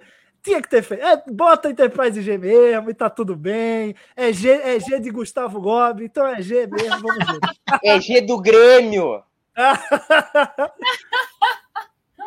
tô, tô a favor, tô a favor. Fui comprado pela, pela É. tese Enterprise G e tô feliz com isso. Ah, sim, gurizada, assim, eu acho que tá bom, assim, entendeu? Não, não, não vai mudar a alta do dólar. É, a Débora faz um comentário legal sobre isso. Isso quer dizer que o Riker foi capitão da nave que veio a ser Enterprise também. Então isso é legal. Ele, ele achou que era Titan, mas na verdade, olha aí, era uma Enterprise também. E, e outra coisa, a gente passou a temporada inteira dentro da Enterprise G. É, sim, mas não podia ser Titan. Eu acho que ela podia continuar Titan, ia ser legal. Podia fazer a série Titan, que é um nome Ah, melhor eu- que Legacy. E- Não, Eu Legacy também- foi horroroso, não espero que Eu não também seja. achei que foi bonito, porque ressoa com a questão do nomes importam, nomes não importam, né? A gente falando do nepotismo do Jack, e aí o Picard fala, ah, mas o nome não importa tanto assim. E aí quando ele vê lá, Enterprise G, e se emociona, a Jack fala, pô, tá na tua cara aí, nomes importam muito, né? Então eu achei muito bonito isso. E não tinha como você deixar botar, sei lá, o SS Picard eu não acho que teria o mesmo impacto assim no, no Picard. Eu acho que botar o nome de Enterprise é mais homenagem ao Picard do que se colocasse o SS Picard. Então eu, eu tô, tô dentro aí, tô fechado com, com matá-las. Pois é, e o, o- o Ricardo Mas Delfim tá encomendando a Enterprise R já. Hum. R de Roberta. tô contigo, Ricardo, concordo. Onde é que a gente vota para essa? Nós vamos debater Legacy agora ou depois? Pô, tem os momentos ainda. Vocês querem debater Legacy antes dos momentos? A gente ainda nem, nem chegou na, É. na, na Titan enquanto ela estava lá defendendo a Terra. A gente vai pular tudo mesmo? Não, Não, vai, você que- comanda. Tá, não, porque eu acho que a gente ainda tem. na- acho que beleza, lá no Cuba a gente já, já esgotou, mas ali na Titan a gente teve, para mim, o que foi a melhor arma que apareceu em tudo. Tipo assim, gostei muito da arma do portal, mas para mim a melhor arma que teve foi a arma do teleporte. Meu Deus do céu, eu quero que aquela arma vire, tipo assim, vire standard da federação. Mas enfim, essa arma apareceu é, ali enquanto a Sete estava capitaneando a Titan.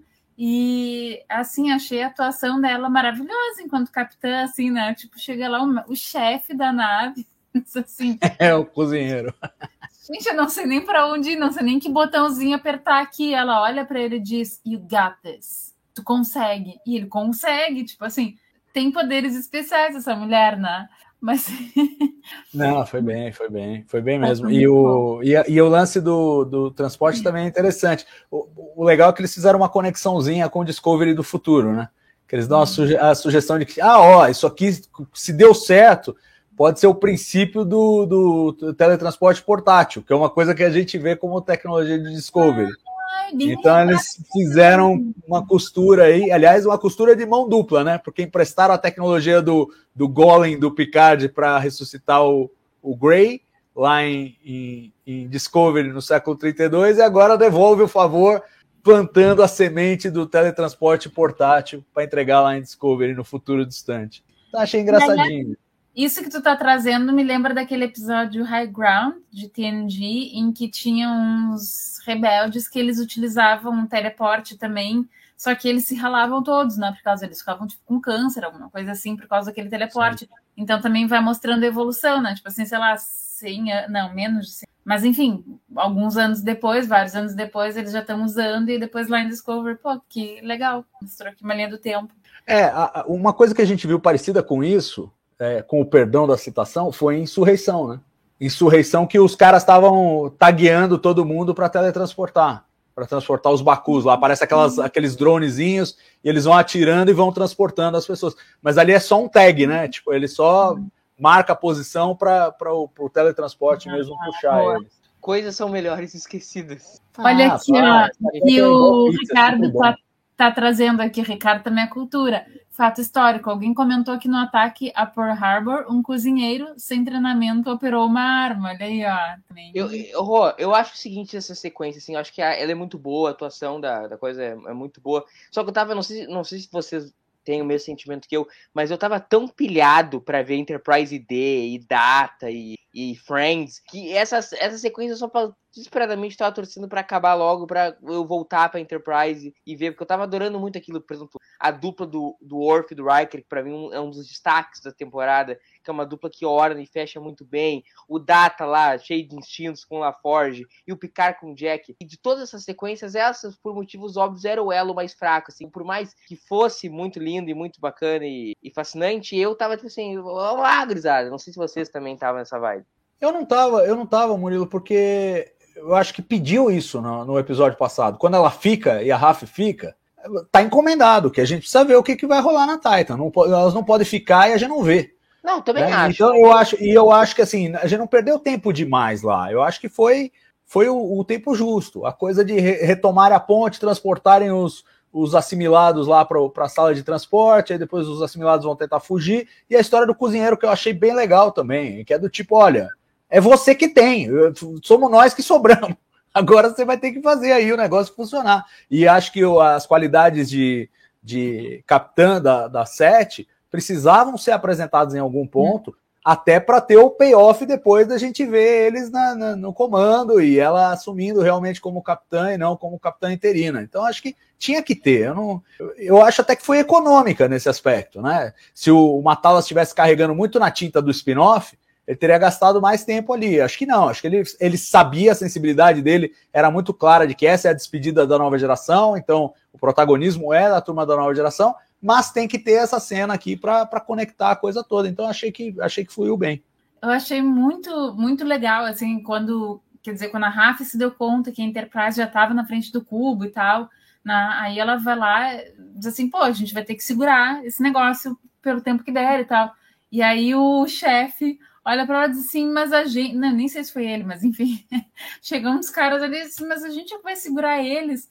E aí ela, ela dá um discurso, né? É, nós somos tudo o que sobrou da frota estelar, né? All that's left of Starfleet. E aí os caras na, ficaram meio assim ainda, ó, a gente vai defender a família de vocês que está lá embaixo. E eles, pô, então vamos lá, né? Então aí acho que já mostrou assim a capacidade dela de mobilizar as pessoas por uma causa, né? Que eu acho que é o principal para um capitão. Gusta É o que- chamado ação, né? Oi? Chamado ação, é. Pois é. Não, o que eu queria falar, o pessoal já tá destacando aqui nos comentários, no chat, é o Worf nesse episódio. Todos os momentos. Na temporada toda, o Salvador também já vem falando aqui alguns episódios. Mas, cara, toda a fala do Worf é muito bem colocada, é muito bem escrita. Ele, quando ele vira pro, pro Riker e fala, pô, eu até pensei que hoje a gente podia sobreviver, hein? é muito bom. Ele fala, e, de- e depois, quando o Riker percebe, tipo, não, acho que a gente vai morrer e tal. Ele fala, pô, é, hoje é um bom dia pra morrer. Ali eu falei, porra, esse é o Worf, cara, que sensacional. Não, o Worf, o Worf, o E Worf o, e o ronquinho na Enterprise foi, ó, você- demais, demais, demais, demais. Não, o Worf, o Worf é realmente um dos pontos altos da temporada. Tem uma que tá- tá no espírito ainda da- do resgate da, da Diana e do Riker lá, que o, o, o, o Picard fala que vai pro Cubo Borg, o Riker fala que vai também, e o Worf fala, então, então vai ser um threesome. E, o Riker fala, porra, você tá se ouvindo? Você, você- você se ouve? É muito bom. É muito bom, é muito bom. O Worf, o Worf é MVP aí dos Cara, episódios, Worf, cara. eu Ele- acho que o Worf nunca foi tão bem escrito em Star Trek como foi escrito. Não, e assim, eu acho que o aproveitamento de, eh, por palavra dele é espetacular. Ele faz cinco Todas palavras, as você ri em seis. É incrível. boas. Já que tá todo mundo roubando o host da Roberta, eu vou fazer uma pergunta agora, então. Pra, pra Hoje cada um pode, de vocês. hoje pode. Qual foi o personagem legado favorito de vocês na temporada? O que Riker, pra pra vocês. mim. É, o meu é, é o William Riker. Pra mim, o Worf foi maravilhoso, o Picard é sempre maravilhoso, Diana, eu te amo, mas o Will, Will Riker não, não tem como. Roberto. Ah, tô pensando, mas acho que foi o Worf. Não, o Data. Aqui, aqui bem no início do, do programa, alguém comentou aqui, alguém comentou aqui, é, vocês estavam lá reclamando da volta do, do Grant Spiner, mas agora dá todo mundo caidaço pelo Data. Talvez o Data seja meu favorito, ou o. Não, Mas é só para só, é só diferir, assim, é só para dar uma votação diferente, porque o Riker também tá maravilhoso. É, eu, eu teria problema se o Brent Spiner voltasse como outro Sung. Aí eu ia quebrar a tela aqui da, da televisão. Aí era camburão "Chega, no Matalas, era camburão no Matalas. Eu não aguento mais Sung, pelo amor de Deus. E a sua tela não é Samsung, né? Não é Samsung. Se fosse, ia quebrar com mais força ainda. Ô, Mas, pô, o- eu acho que, cara, o, como eu sei que mas aí de você não, não vão chegar nesse personagem, eu vou ter que mencionar. LaForge. Eu acho que tem todo um arco novo aqui dele, é, que é um arco também de paternidade, bem diferente do Picard, porque o Picard ele tá é, vivendo a paternidade agora, assim, né? Conhecendo a paternidade, todos os meandros do que é uma paternidade agora. E o LaForge ele traz o ponto de um pai, só que vindo de outro caminho, que criou as filhas, teve sempre com as filhas esse tempo todo, apoiando, conhecendo, e, e quando ele vê que elas vão entrar numa situação de perigo de vida iminente, ele fala, ele tem. Sabe, eu, eu acho que todo esse drama do LaForge, no final, cara, quando ele tá sentado como capitão da Enterprise e, e- e entra em contato com a sede 9, eu- imagino assim, não foi mostrado em tela, mas eu tenho certeza absoluta que ele falou: Sete, me mostra minhas filhas agora. Eu tô nem aí pra você. Bota minhas filhas na tela, agora. Bem, são e salvas. Sim, e- esse espírito do LaForge é, é, foi um comeback esse personagem que me agradou demais. Eu ele sempre foi um dos meus personagens favoritos da NG, talvez o favorito, e aqui ele também tá, tá muito bem. Um novo arco, um personagem mais maduro, mas com esse novo arco também muitíssimo bem escrito. E você, Salvador? eu já Não, falei. não, já falei, é o Riker, é o Riker. Assim, E, e, e assim, mas, mas quero, é, mas quero, mas quero destacar que assim, todos os personagens tiveram um arco bacana, né? Eu acho que menos, menos um pouquinho a Troy, eu acho, é, mas a Beverly teve um arco maravilhoso. O, o, o Data acho que foi bem legal, uma surpresa muito boa. O, o LaForge foi incrível.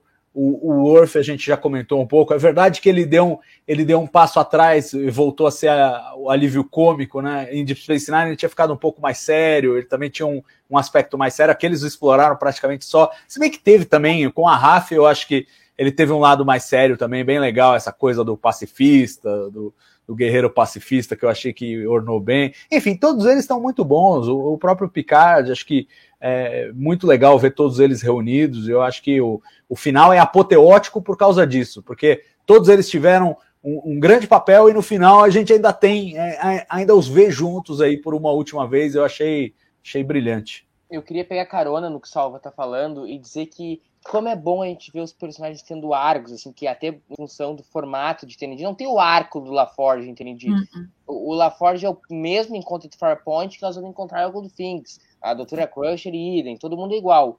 E aqui a gente tem arco pra todo mundo. A gente vê uma Beverly, por exemplo, que eu me assustei no começo da temporada. Cara, o que, que essa mulher virou? Tipo, eu não, eu não, eu não reconheço mais ela.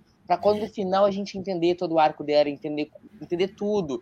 A gente vê um LaForge também com um arco lindíssimo. Também o LaForge aconteceu a mesma coisa com. O Salvador lembra quando eu vi o primeiro episódio do LaForge? Também me choquei muito com a postura do LaForge. E, cara, ele tem um arco também profundo. A gente vê o Data fundido com o Or, baita arco. Então, assim, cara, é, é exaltar o quanto foi bem escrito, na minha visão, todos os personagens, porque não tem nenhum arco que tu fale assim, ah, mas esse aqui ficou meio sem noção, esse aqui ficou meio fora do personagem. E não teve isso, todos os personagens foram muito bem tratados, assim, até mesmo a, a Troy, que o, o Salvador ressalta que não foi tão bem desenvolvida, eu acho que foi até certo ponto de vista, toda a questão do casamento dela com o Riker, toda a questão do filho, não é desenvolvido assim a esmo, mas é endereçado, não é esquecido. A gente encontra todos os personagens em um ponto diferente onde eles começaram.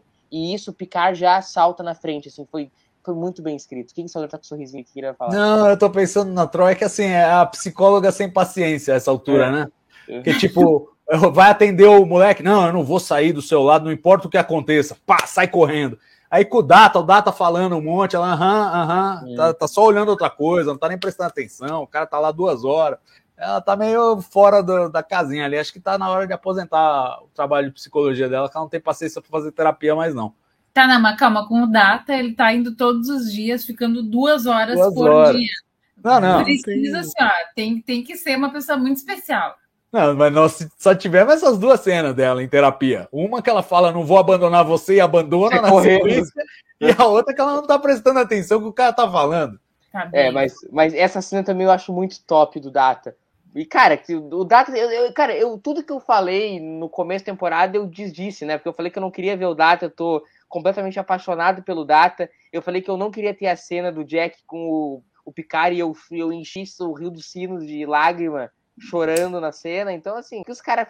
Parece que o Matalas viu esperando o Picard. Eu sinto que ele falou que não vai ver, eu vou- vai ver e vou fazer ele chorar ainda copiosamente. É, mas ele- eles conseguiram. Foi bom, foi aceitável, a gente abraçou, porque no fim das contas a gente conseguiu ter o encerramento do arco do Data. Ele tá, desde TNG, ansiando em algum momento se tornar humano. É o sonho da vida dele, sabe? Se sentir humano, saber como é ser humano. E aqui ele consegue, ou seja, o arco tá fechado, cara. É, é- é o, é o que faltava para o final do personagem, realmente. Então, assim, apesar né, de todas as mortes e ressurreições que o Data passou, eu acho que essa temporada conseguiu fechar legal, mesmo abrindo a porteira, né? Mesmo sabendo que em qualquer USB tu conecta ali, tu vai baixar um data a qualquer momento, pode, pode vir o, o data.rar.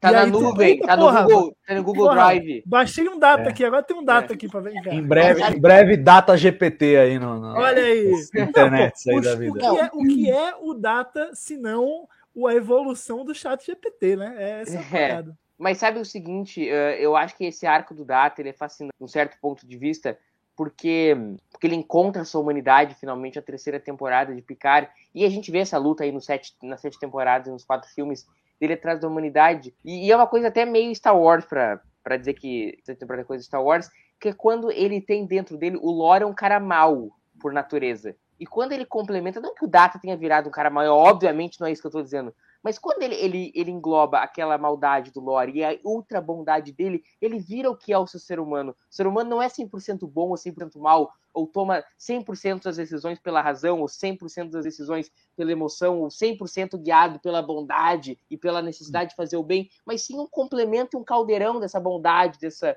maldade, juntando os dois dá a humanidade. Eu acho que é um pouco também desse arco do Data na terceira temporada, que quando entra o lore pra ele, e quando vem toda aquela maldade do lore, juntando com toda a bondade dele, ele finalmente encontra a sua humanidade. Eu achei isso lindo. Pois é, e, cara, e eu concordo com pegar- você, eu só queria, só queria, é, eu concordo, só queria fazer um toque de que, assim, muito antes de Star Wars ser escrito, The Enemy Within foi escrito na série clássica. E é Total. exatamente isso aí. Então, Hum, não vou nem dizer que é Star Wars isso, porque tá lá em Star Trek desde o comecinho. Lindo episódio, É, inclusive. Assistam e, The Within. e o Picard já dizia lá em TNG, né? É, é isso que é ser humano, ser mais do que se é, né? Fazer mais do que se é. E aqui o Data faz, cara. Aqui quando o Data larga tudo e fala, não, confia em mim, confia que eu vou conseguir enfiar essa nave aqui dentro do cubo Borg, a gente vai Confio no pai. É isso, cara. Ele deixou para trás toda a matemática, toda a lógica, todo o, o mundo binário que vivia na cabeça dele. Falou: não, eu vou confiar no instinto. E não tem nada mais humano que isso, cara. Deixar a razão de lado por um momento, abraçar a emoção e ainda assim acreditar que vai dar certo. E ali o, o Data se fez mais do que se é. Então ele é humano. uh, Gus, além de assinar embaixo com tudo que tu disse, eu acho que nos outros arcos tem muito disso, assim, de tanto do lance da bondade, da maldade, tanto esse lance do, do seguir instinto. Porque tu pega, por exemplo, o Picard e a Beverly têm atitudes nessa temporada que passam quilômetros de ser da, da Madre Teresa de Calcutá, entendeu? O Picard chega atirando na Rainha Borg, o Picard e a Beverly querem atirar na Vatic, coisas que eu já vim aqui na live e falei que eu acho que eles estão corretos. Mas não é uma coisa que a gente veria naquele, tipo, mundo, sabe, de TND super perfeitinho e olha como nós somos perfeitos. E aqui a gente encontra nesses personagens todos a bondade e a maldade funcionando, complementando sendo a humanidade. A gente vê o LaForge também, em certo momento, largando a razão, tipo, não, cara, não. Rale-se a razão, rale-se que eu penso, eu preciso me unir. Eu acho que no, no fundo de tudo, essa talvez seja a grande mensagem da temporada. E nesse sentido, eu acho muito, muito, muito lindo. Só para complementar, falando em coisa bonita, é, aquela cena quando o Jack, o Picard, o Riker e o Worf são resgatados pela Enterprise, que ela aparece planando assim em cima da cabeça deles, a câmera é aqui embaixo. Puta, ali foi gol da Copa do Mundo aqui em casa. Ali eu dei um grito. Falei, ah, porra, é isso. Como é bom ver Enterprise D com efeitos especiais né, de 2023. Que porra, que delícia, cara. Cada curva da Enterprise ali dentro do cubo Borg é um orgasmo dentro de mim. Foi maravilhoso. Obrigado. Sabe que, obrigado. que essa cena foi uma das poucas cenas da minha vida em qualquer ato cinematográfico eu vi de pé. Eu tava vendo de Pô, pé. não sim, consegui. não, exato, Eu tava aqui, cara. ó. tava- De pé aqui. Vamos ver, vamos É, ver. mas gol, gol da Copa, esperando o Não, tá Ronaldinho bater o pênalti Isso aí, pênaltis no Grêmio River Plate da Libertadores. Eu tava assim, entendeu? Vai lá, isso aí, vai, data. Vai lá, Lando. Foi sensacional. Foi sensacional. O- Lindo. falando, inclusive, dessa, dessa cena daí que o Gus tá trazendo alguém, alguém que no chat perguntou há, há tempos atrás, perguntou sobre é, como é que a Diana conseguiu navegar para chegar até lá. E, enfim, não sei se alguém chegou a explicar, porque eu tô vendo tudo ao mesmo tempo, tudo junto ao mesmo tempo. É, mas, enfim, é porque o Hiker se despediu da Diana é, e disse que a esperaria junto com o filho deles. Chorei E quilômetros. eles se conectaram, porque, enfim, finalmente, né, eu, eu vi em algum lugar do, do- da internet alguém dizendo assim, depois de 35 anos temos o payoff do poder especial da Diana.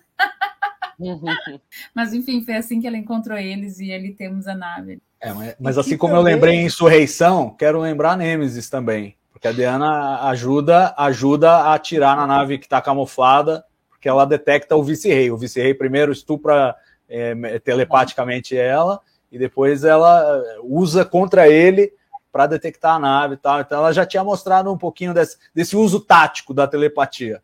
É verdade. Aí a Troy é fantástica. Quem é que não gosta da Troy? Eu, eu, eu fico brabo com o hater da Troy. É, a Troy pode tudo. Ela é a Troy, velho.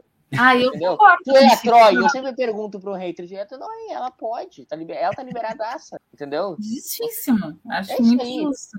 Nessa live aqui não se fala mal de Diana Troy. É, Entendeu? proibido, também acho. Proibido. Nossa, tá louco, cara. Diana Troy. Cara, quer um casal melhor que o William Riker e Diana Troy?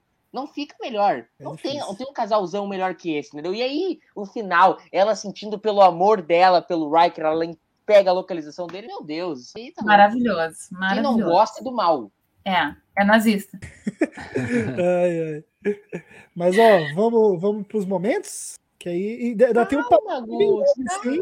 Não, tem mais. Eles estão levando a sério fazer mesmo três horas de live. Eles não estão brincando. Não era brincadeira antes de começar. Mas a gente não terminou a, a discussão do episódio ainda. Tá, não, então tá. Eu só, eu só Tá quero mais fazer então. É a última live de picar. Nós nunca mais na nossa vida faremos uma live do episódio. É que eu já tô com saudade vem, de né, vocês. Não quero É. deixar partir tão cedo. Não, tô brincando. Não, porque ainda tem, ainda tem, sei lá, acho que 15 minutos de episódio depois, né? Que a gente Não, então vamos lá, vamos, vamos. A vamos aposentadoria o episódio. Enterprise D. A gente tem que falar sobre a Raf maravilhosa, a Sete e o Tuvok. E, meu Deus do céu, aquela Não, cena. um do por um. Roberta, calma. É, vamos um por um. Tem coisa para acontecer ainda. A gente é, um que tá muito um. lento aqui na nossa discussão. Vamos, um Vocês por um. brigando? Desculpa. Ah, tá certo, tá certo. Põe ordem, põe ordem, Roberta. Vamos lá, vai. Não, é sobre a Enterprise D sendo aposentada. Vocês querem falar alguma coisa? Ah, tá aposentada Foi, faz 20 foi anos, to- né? Não, foi Alguém- tocante demais, eu achei. Declarou. Eu achei que. Porque, assim, de novo, é verdade, tá aposentada há 20 anos, mas eu não vi da outra vez. Entendeu? Quando ela chegou lá no museu toda estrupiada, não sei o que, não sei o que lá. Agora foi assim: cumpriu a última missão, botaram lá no museu e os, e os três ali na, na ponte e as luzes apagando. Putz, eu tava me debulhando ali. Porque é, não, não são só eles se despedindo, é a gente. Nós estamos nos Total. despedindo da Enterprise D. E eles falam, pô, salvou a galáxia não sei quantas vezes e tal, e não sei o quê. Elas, não, ela nos tornou melhores. Ai, meu Deus! E, e outra, com a das luzes, o Picard falando, Jordi, cuide bem dela. E ele responde, claro, afinal, ela sempre cuidou muito. Porra! É, é demais, é Sabe o demais. seguinte, é demais. eu, eu, obviamente, eu, eu vi TND muito depois de Salvador e tal. O Salvador vê o TND desde ainda eu nascer. Mas eu também tenho uma relação super afetiva com o TND, assim, de, de ver as sete temporadas e de ver numa época onde eu não teria, eu não tinha a, a menor ideia que a gente fosse ver a Enterprise D de novo. Eu nunca resguardei essa esperança. Então, mesmo sendo mais novo que todos aqui, cara, me tocou demais, assim, me tocou demais. Chorei a flor, me despedi bem despedido da Enterprise D, porque, cara, pensar, gente, tipo assim, e aí, tirando de lado as questões dramáticas, a gente pode discutir aqui os defeitos, as qualidades da temporada. Eu, pessoalmente, tinha uma temporada linda, mas assim, quando que a gente imaginou que a gente ia ter isso? Entendeu? Pe- Pega, chega cada, pra cada um de nós oito anos atrás, ó, vocês vão ver uma temporada com a Enterprise D, toda a galera TND de volta, vamos falar, tu é mentiroso, vagabundo, entendeu? Entendeu? É isso que a gente ia dizer pro cara. E a gente tá vendo tudo isso, e essa cena é muito linda nesse sentido, tipo assim. Então, abstrai o que a gente não gosta, tipo assim, cara, me desculpa, mas, cara, fã tem que curtir uma cena dessa, velho. A Enterprise D, o Riker, o, o, o Picard, o LaForge, cara, pelo amor de Deus, cara, é tipo assim, na, na cara, assim, fã. Ó, o Microcerto mandou um superchat pra gente, valeu, Microcerto, falando que o melhor casal é o Worf e Diana Troy. O Riker não, não concordaria com isso. E eu queria chamar, eu, eu não sei quem é que tá pilotando aí, põe um comentário do Eduardo Pereira que é, que é, que é bonito. Ele falou: passou um filme na minha cabeça. TV Manchete, minha avó me vendo feliz assistindo o TNG, já tô chorando. Eduardo, entendo completamente o seu sentimento, cara. Eu também vi na, na TV Manchete, é, e assim, é uma sensação de de despedida muito muito potente. Eu achei muito bem executada. Começa aí com essa com essa despedida da Enterprise D e vai indo, né? Aí vão fazendo várias vários desfechos e a gente vai indo nesse, nesse surf aí de, de emoções, mas sem dúvida essa despedida foi muito forte, Eduardo. Lindo, lindo demais. E aí eu só queria comentar que eu fiquei chateadíssima com o final do, do, do, do arco da Raf, final do arco desse da, da coisa da família dela, né? Gente, vocês perceberam que ela precisou salvar três vezes o mundo, o universo, as galáxias, para ela conseguir ver a neta dela. Olha, tem que ser ah, mãe para perdoar o filho para um negócio desses. Olha, não, não, é pesado, mas eu acho assim, você tem que lembrar que os caras achavam que ela era doida de pedra. Porque ela falava em umas conspirações malucas e, e, ela não podia, as informações não batiam com o que era divulgado e era tudo secreto, o trabalho. E, e assim, ela tinha coisa. largado a família por conta das conspirações malucas. Tem esse aspecto também. Tá bem. Aí Foi lá morar, morar no deserto e tal. Aí acontece outra vez, ela também tem razão. Tem que acontecer três vezes para a família dizer assim: ah, quem sabe ela não tá tão louca assim. Ah, mas eu não sei se, se foi, isso foi divulgado das outras vezes que ela teve razão. Ah, pode ser. É verdade. Tá, Dessa vez não, né? Dessa vez um amigo querido foi lá e vazou. É, então, exato. É, eu acho que esse é o, é o catch, entendeu? Era tudo secreto, ela ganhou lá as comendas, ela mesma fala, ganhar um monte de comendas secretas e tal, e não sei o quê. E aí o Worf vazou tudo. Aí pronto, aí resolveu. Aí eles ficaram sabendo a verdade. E, enfim, eu achei meio mamão com açúcar, assim, né, meio adocicado, talvez demais, para resolver um drama tão pesado como foi o, o drama dela das, das, das temporadas anteriores. Mas, dadas né? as circunstâncias, resolveu. É, resolveu, e eu acho que terminou com aquele final feliz que realmente precisava ser para todo mundo. Não podia ter, não podia ter uma vírgula aí. Tinha que estar todo mundo feliz nesse final. É verdade. Menos a nossa querida Lares, né? Não, mas eu acho que a Lares não apareceu, mas eu presumo que ela continua na vida do Picard e tal. Ele só sai aquele dia lá no bar da Gaina. Deixa o cara, pô. O cara não pode ir lá tomar um, umas com, a, com os amigos, pô. Já vai ficar regulando. A Lares deixa. Olha aqui. Até porque, vamos... até porque, trair uma mulher romulana não deve ser a ideia mais genial que alguém pode ter. Não, né? ainda mais esse tal chiar. É, péssima ideia. Péssima ideia. Ah, mas assim, esse para mim foi, foi o grande problema do episódio. Se tem algum problema, para mim foi esse. Eu... Você queria ver a Lares de novo? Não necessariamente ver, mas tipo assim, uma linha para mim do Picard, sabe? Dizer assim, ah, um ano depois, a gente vai para um ano depois. É, uma linha do Picard, ah, não, eu tava lá não sei aonde com a Lares, não sei o quê, encontrei com ela, mas já vamos, ou eu encontrar com a Lares depois daqui, depois, sabe? Tipo, tava todo mundo ali dizendo, quer dizer, o Hiker e a Diana estavam dizendo, ah, a gente vai sair de férias ah, eu tenho meditação não sei o que. Ele poderia ter aproveitado o ensejo e dizer, ah, vou encontrar Lares não sei é. aonde. Lares está lá me esperando no bar ainda, vamos ver quantos anos ela vai ficar lá. É, continua, continua lá com a cerveja. Vou comprar cigarro, nunca mais voltou. Pois é, né? O, o... Um ele não paga pensão 20 anos, o outro larga a mulher, assim, ficar em casa é um problema.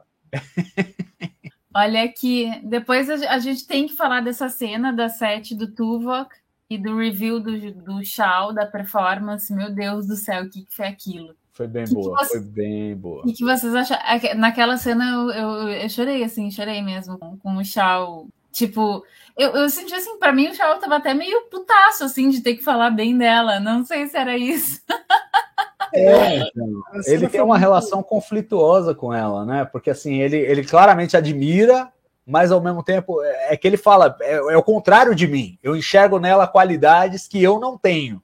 Né? Eu sou by the book, eu sou certinho, e ela é, é para botar para quebrar, mas ela bota para quebrar na hora certa. E eu acho que essa cena é incrível, Roberta, e ela me tocou por conta da Jerry Ryan. Que a hora que o, a hora que o discurso do Shaw, porque o Shaw começa detonando ela, aí quando ele vira e os olhos dela começam a encher d'água, os meus também enchem. É forte, a atuação é muito boa. A atuação eu, é muito eu boa. menti que eu telegrafei a cena pelo. Porque assim, vamos, vamos falar a real, gente. A Sete estava ali, na única nave que restava da Frota Estelar. Ela ajudou a salvar a civilização, a frota, a federação. Aí vai vir o Tuvok e falar: Não, tu tá fora da frota porque tu desobedeceu o teu capitão. A quatro... Ah, não, não ia acontecer, É. sabe? Mas tem que o efeito, tem que criar aquele suspense dele começa a falar, e aí ela não deixa ele terminar, e aí você fica, sabe? Eu entendo, mas desde o começo eu falei, não é possível que os caras vão brincar agora com a 7 de 9 ela não tendo feito o que fez, né? Então, assim, mas de toda forma me emocionei, acho que o- a contribuição do, do Shaw foi muito boa. Muita gente falou, ah, nessa cena devia ter sido a Janeway, mas eu acho que não ia, quem só vê picar, não viu TNG, não viu Voyager, viu o Tuvok ali, né? No mais meio da temporada. Então, assim, faz sentido o contato da, da 7 de 9, que ela confia tanto, né? E que foi realmente pego aí pelo, pelo domínio. Faz sentido ele ser o cara a voltar agora, não mais sob influência do domínio, vivo, e ele dar a notícia de que ela está sendo promovida a capitã. Tem esse link, né, do episódio anterior com esse. Faz sentido. A Janeway não. A Janeway ia entender quem conhece Voyager, quem conhece Prodigy, mas quem só vê picar e só vê TNG também não, não entender. Então, assim, eu acho que foi acertada a decisão do Block, apesar da gente querer o fanservice aí. Mas eu diria que a Kate Mulgrew, ela já tá muito bem servida aí de, de- de trabalho. Não tem por que reclamar. É que, é que a solução era, era botar a Janeway nas duas. Lá quando é o, é o tubo É. que sendo comunicado, e eu acho até que era o plano, viu? Eu acho que a Kate Mulgrew é que recusou, sinceramente, ou cobrou um preço caro demais, porque assim, por mais que a gente sabe que a Kate Mulgrew e a Jerry Ryan tiveram uma treta forte durante Voyager, que aparentemente foi aplainada e as duas já estão as boas e tal, mas eu acho que era pedir demais para Kate Mulgrew fazer uma ponta numa série em que a Jerry Ryan estrela para dar ela a capitania. Tipo, ah, vem aqui, faz uma cena só para promover a outra.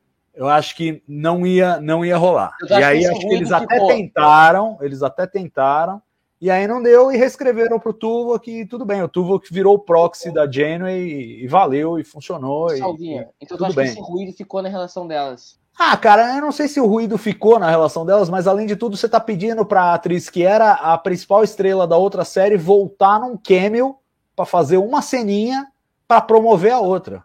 Então, assim, é, é- a atriz mesmo, mesmo sem a treta, ia pensar, pô, eu vou voltar pra fazer uma ponta na série do Picard, É, é que já tem pedir- outros atores como estrelas e tal, entendeu? Esses, esses atores secundários é muito mais arroz de festa, muito fácil convencer o Tim Russ a fazer o Garrett Wang, esses caras, eles topam qualquer negócio. Agora, Kate Mulgrew, de novo, já citando, estava em Prodigy, eh, já tem um papel eh, de protagonismo, ela desceu um degrau para fazer uma ceninha ali, sem falar que eu acho que acabou o orçamento, gente. Acabou o orçamento. O Garrett Wang também era para ter aparecido aí no final, não teve dinheiro, acabou o dinheiro. A Lares eu acho que não apareceu porque não tinha dinheiro. Eu realmente acho que os caras gastaram tudo naquele cenário da Enterprise D no cachê dos atores da nova geração. Acho que foi, aí que gastaram todo o dinheiro. Só rapidinho, o Felipe Sabatini ele fez a pergunta: em que momento ele enviou a recomendação? Isso falando do Shaw. No início ele estava a pé da vida com ela.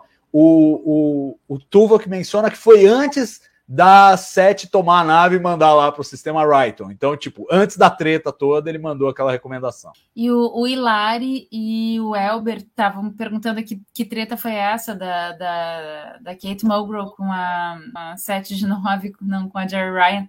É é que quando a Jerry Ryan entrou na, em Voyager, ela era para ser o, a bonitona, né? Tipo assim, aquela para trazer a atenção para a série, simplesmente porque ela era muito gostosa, porque ela continua sendo gostosa, basicamente por isso. Assim. Então, a Kate, que estava tentando fazer alguma coisa muito diferente, que estava tentando né, trazer uma certa seriedade, enfim, para a série, ela ficou muito braba e acabou descontando na atriz, o que não faz o menor sentido. E aí elas, ela, a Kate conseguiu tornar a vida da, da Jerry Ryan basicamente um, um inferno, assim, por alguns anos, até que a Jerry começou a namorar com o, é, com Bruno o Braga. Braga. É, o show E aí, aí tudo mudou. Mas enfim, ficou aquela climão, né? O... Mas, mas eu concordo com o Salvador com que esse lance de que não iam chamar, ela não ia aceitar ser quem para 7 9 é como pedir pro Shatner fazer uma cena para promover o Sulo Capitão na série dele. Mas nunca quer fazer, entendeu? É, pois é, mais ou menos isso. É, se bem que ó, o, o Shatner também não se dava bem com, com o Walter Koenig com o, o James Doohan e eles fizeram Generations junto. Então, assim, pagando bem, esses caras topam qualquer coisa. Mas eu acho que a, a Mulgrew especificamente já tinha um. Né, o Delfim tá até lembrando, ela fez uma ponta no, em Nemesis, né? Ela aparece falando com o Picard, mas aí é com o Picard, aí é o almirante, a almirante pro capitão. Outra coisa é você vir e promover a, a 7 de 9 e tal, e uma pontinha assim. é, eu acho que é- ela não deve ter se sentido tão confortável, até porque tá tentando, né? Entre muitas propostas que tem por aí, uma delas é trazer a Janeway. Aliás, acaba de me ocorrer isso, hein? Que o, o Kurtzman falou que tinha ideias para Janeway, tinha ideias para Janeway, a gente não imaginava como isso pudesse encaixar. Agora, com essa coisa dos telefilmes, pode ser que o segundo telefilme seja Janeway. Topo. A Lúcia tá falando que namorar com quem? Com o Brennan Braga, Lúcia, showrunner da- de Voyager, produtor clássico de Star Trek. Coitado, né? Coitado. Além de ser showrunner, teve que namorar com a Jerry Ryan, que sacrifício. É, O- As coisas que a gente não faz por Star Trek, né? é isso aí. Olha Pobrezinha. aqui, a Nívia estava dizendo aqui da TV Fama Tracker. Nívia, depois tem mais ainda para te contar É. dessa ô, história daí, do porquê deles terem terminado. É tenso o negócio, mas, mas é para um horário para maiores de 18. Todos são maiores de 18 aqui, não tem problema. Não, Eu mas eu não sei da audiência aqui, pode ter um- alguém na audiência aí com. Ah, esse assunto, é enfim, vocês que decidem. aí. Enfim, temos só mais três horas, né, para terminar. Podemos falar do que quisermos. É, mas uma pergunta, uma pergunta que eu tenho pra fazer pra vocês. Ó, a Lúcia tá vindo pra contar agora, ô, Roberta. Não, não, não. Depois eu.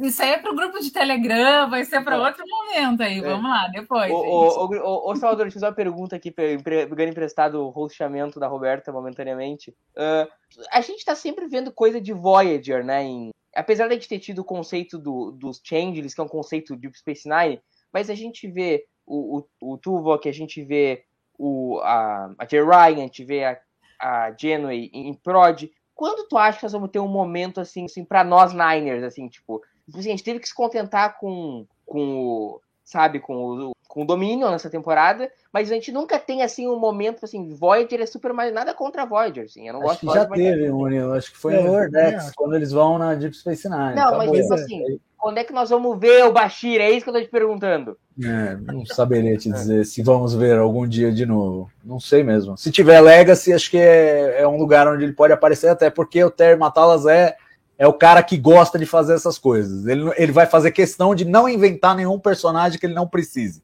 Então ele vai usar todos que já existem. E Mas acho que não pode ter um telefilme, os caras não podem nos dar um telefilme. Telefilme É, Bashir. do Bashir fazendo o James Bond no holodeck. Vai ser isso. Não, né? mas é, o Não, eu Bashir, quero. É, assim, além de eu querer muito, Eu, eu cara, pago pra essa série. Como cara, Kira também é uma puta personagem. Tipo, nos dá um, não quero três, eu quero Ah, um. vou falar pra você, eu não aguento mais isso aí. Chega, chega de saudosismo. Vamos botar uns, umas pessoas novas aí, pô. É, chega. Sim, é Obrigado, Não, é- obrigado. Não, é que o Gustavo só gosta do que é de 2020 pra frente, não tem lugar de fala. Não, mas a não, é- mas não questão. é esse o ponto. 2020 pra frente, não é essa a questão. Mais uma Murilo. fake news. É que aqui. assim, é, eu, eu admirava quando era uma coisa assim, Deep Space Nine. Vai o Michael Piller criar Deep Space Nine. O cara fala, preciso fazer uma série diferente da nova geração. Vai ser na mesma época, ok, vai ter os cameos, vai aparecer personagens da nova geração de Deep Space Nine, mas precisa ser um conceito Não. diferente. Concordo, concordo plenamente. E é esse o meu problema com Legacy. Legacy não tem conceito nenhum diferente, mas nós vamos debater isso depois. A única questão é a seguinte: nós tivemos três de Voyager, eu quero só um de Nine, só assim, opa, suave, valeu. Já Entendeu? teve Então. aqui, é lá em Lower Deck, já teve. Ah, mas é animação. Teve o Odo em Prodigy, Não, mas é animação. teve o- é a animação. estátua do O'Brien em Lower Decks. Não, é, eu quero mas- ver na cara. Eu quero ver. Ah, o- Murilo, o que você quer que eu faça? Liga pro Kurtzman. Eu não tenho como te responder agora o que, que você vai fazer. Não adianta Eu- a gente ficar dando chilique aqui. Liga pro Kurtzman e pede pra gente fazer os momentos do episódio. Mas nós não Boa. terminamos o episódio ainda. Meu Deus do céu, tem mais coisa do Não, episódio? não, acho que terminamos, claro que Não, terminamos. mas Ah, tem o pô, pokerzinho, pelo tem amor o de pokerzinho. Olha aqui. o Micro Certo nos mandou mais um superchat. Obrigada. fofoca contada pela metade mata fofoqueiro. Conta 7 de 9 Braga. Puxa vida. Eu, eu, eu tô vendo contar, o pessoal. É, Roberto, conta, agora conta aí, vai. Sucintamente, conta aí, porque senão o povo não vai dormir hoje. Ai, gente. Não, assim, eu vi em algum site de fofoca tracker, se é que isso existe, mas enfim, é que a sete.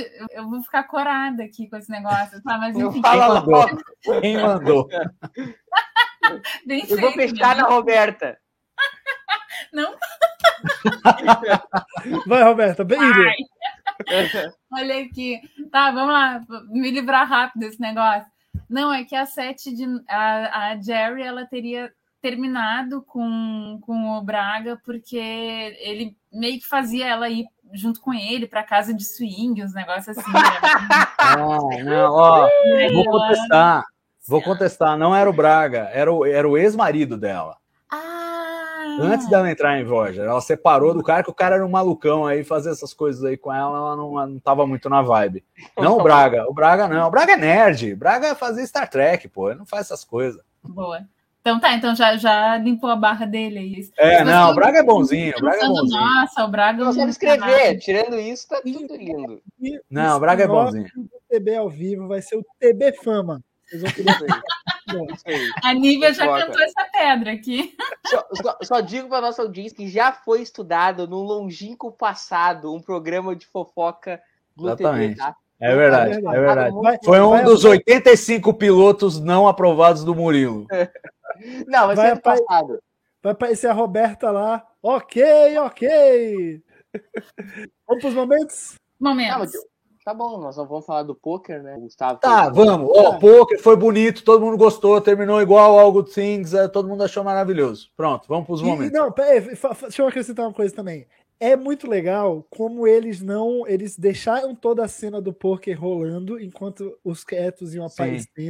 E para depois jogar pra outra cena, porque ficou muito com a cara, tipo assim, olha, a gente não quer acabar. Olha, a gente tá deixando o máximo que dá. O quieto, rola, rola, rola. E eles ainda estão lá jogando poker, tipo, não quero que acabe, tem que, uma hora tem que acabar. Mas ficou essa sensação, a câmera rodando, rodando, rodando. E Não, você e não quer se despedir, mas. E o Matalas, ele falou que eles reservaram 45 minutos para gravar essa cena e que a cena é espontânea. Tem as falas, depois eles jogando, são eles jogando mesmo, são os atores jogando e eles ficaram filmando, gastaram lá um tempão para para filmar a cena, para deixar eles bem à vontade para capturar aquele momento mesmo e dar essa sensação de que o negócio não acaba mesmo, que eles estão lá se curtindo mesmo e tal, e é, é absolutamente real. Então é, é, é genuíno mesmo no, no, no aspecto é, mais Então- concreto aí da palavra. Então não foi escrito que o Picard ganhou o jogo, foi de fato o Patrick Stewart ganhou. Não, não. As falas, óbvio, são roteirizadas. Mas dali em diante, que aí a câmera sobe e fica rodando e eles estão jogando. E eles ficam jogando e vão passando os créditos. Eles ficam jogando, jogando, Ah, jogando, jogando. Ali é tudo, ali é tudo espontâneo. Entendi. entendi. Olha aqui, ó. O Evandro disse que faltou a cena da Capitão 7. A gente falou, só que tá tudo bagunçado. Evandro, tu já deve estar entendendo aqui que aqui a gente não consegue manter um roteiro por muito tem o tempo. quê, né? Não tem linha temporal. A gente vai pensando e vai aparecendo. Se a gente consegue passar dos 10 minutos dentro do roteiro, assim, é uma vitória absoluta. Aqui o, o William nos pergunta o que a, a Sete disse para acionar a nave. Quem arrisca? Alguém tem alguma. Engage. algum- É. Ele já tem dono. Ah, vamos É É, eu, eu primeiro vou, vou, vou fazer um protesto contra essa coisa de que todo mundo tem que ter um catchphrase. Eu não sei se precisa disso. É, virou uma coisa recorrente aí nas séries novas. E, e na verdade, se você pensar, só o Picard, na real, tinha, né? E aí depois o pai, que agora na série Strange New Worlds tem uma. Mas Michael também. Não era né? assim. Então, é, ma- é, nas séries novas eles resolveram que todo mundo tem que ter, inclusive aqueles que são interino. O cara tem que inventar na hora lá, o Saru, não sei o quê, os caras inventam. Eles fizeram piada com isso no trailer de Strange, É, né? então. Não, e Lower Decks começou com aquele negócio de Warp Me, aí virou piada. Acho que o- viram o Mike McMahon fazer, mas esse cara sabe tudo de Star Trek, então todo mundo tem que ter. E, só que era só uma piada de Lower Decks que virou um negócio que agora todo mundo tem que ter. É E só o... fazer aquele- Só que no trailer de Strange New Worlds temporada 2, né? Eu gostaria que a nave andasse. Agora. Agora. Uhum. Aí a 7 disse simbora, diz o Ricardo Jursic. Gostei. É, mas, mas, enfim, só para dizer, só para dizer que eu não, eu, eu acho que não precisa ter, mas vai ter e eu não sei qual vai ser. Pode ser hora de pintar o set. Vamos pros momentos, pelo amor de Deus, vamos pros momentos, Murilo. Vai, Vamos lá, bota vamos lá. na tela. Momento carimbo do Gini.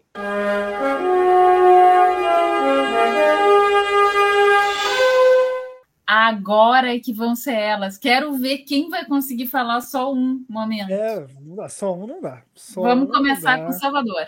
Ah, putz. O duro é que eu, me ocorreu agora a mesma, a mesma coisa da semana passada, que seria a, a, a cena em que eles, eles se despedem da ponte da Enterprise D e eles ouvem a voz da Major a última vez. Eu já tinha falado da Major no, no programa passado, então eu vou ter que me dar um tempinho para pensar, roda com os outros, porque eu, eu não quero re- me repetir.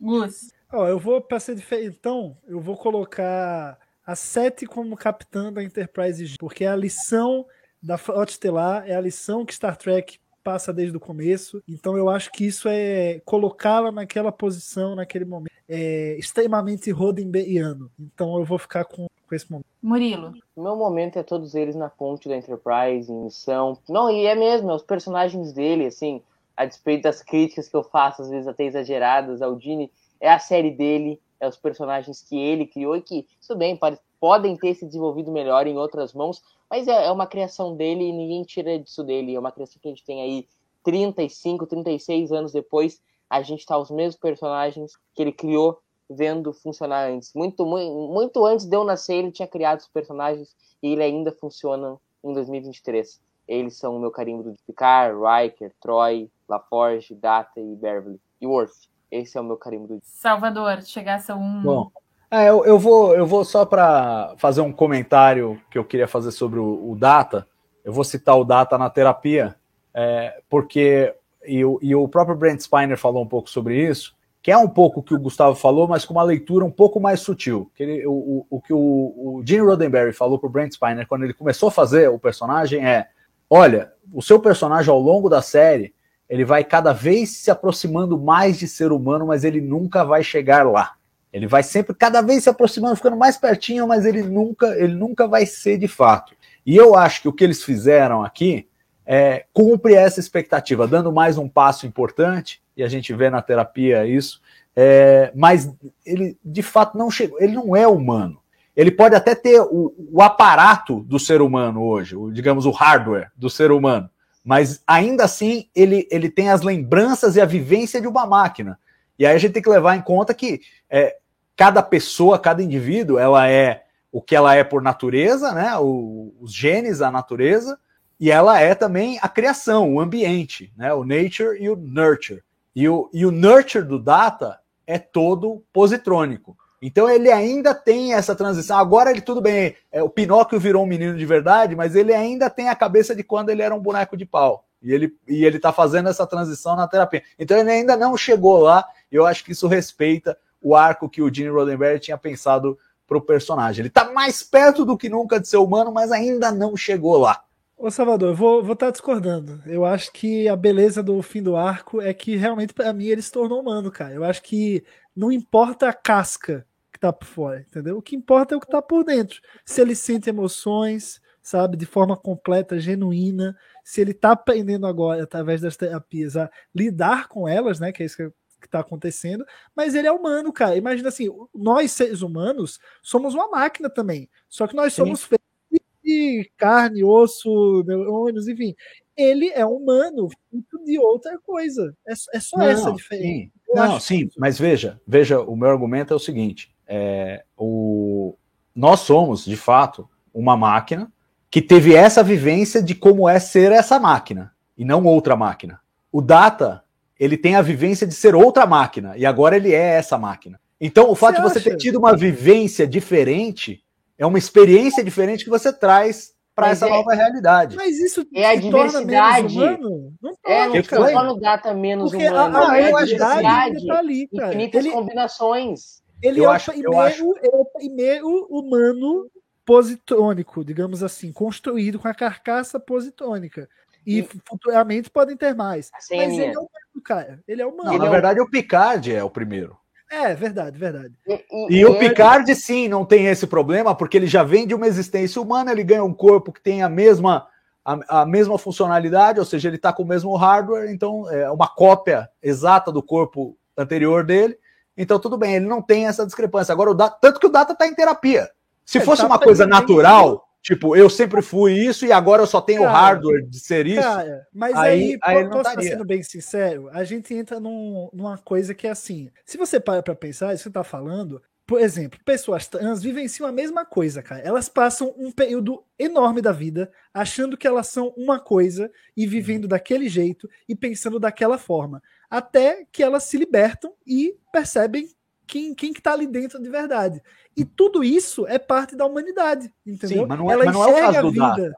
O, o Mas não é o caso do Data. é o. Data não é alguém que percebeu que é outra coisa. Não, ele era de fato outra coisa. Não é que ele percebeu, de repente, que ele era humano, e aí. se- Ou, ou como uma Ele- pessoa trans que percebeu humanidade, que né? é de outro gênero, e aí é, se entendeu como pessoa. Não, ele era de fato outra coisa. Ele tinha um chip de emoções. Né? E antes disso, nem emoções ele tinha, porque não tinha o chip. Então ele, ele foi fazendo uma série de transições. Mas tudo bem, podemos concordar em discordar.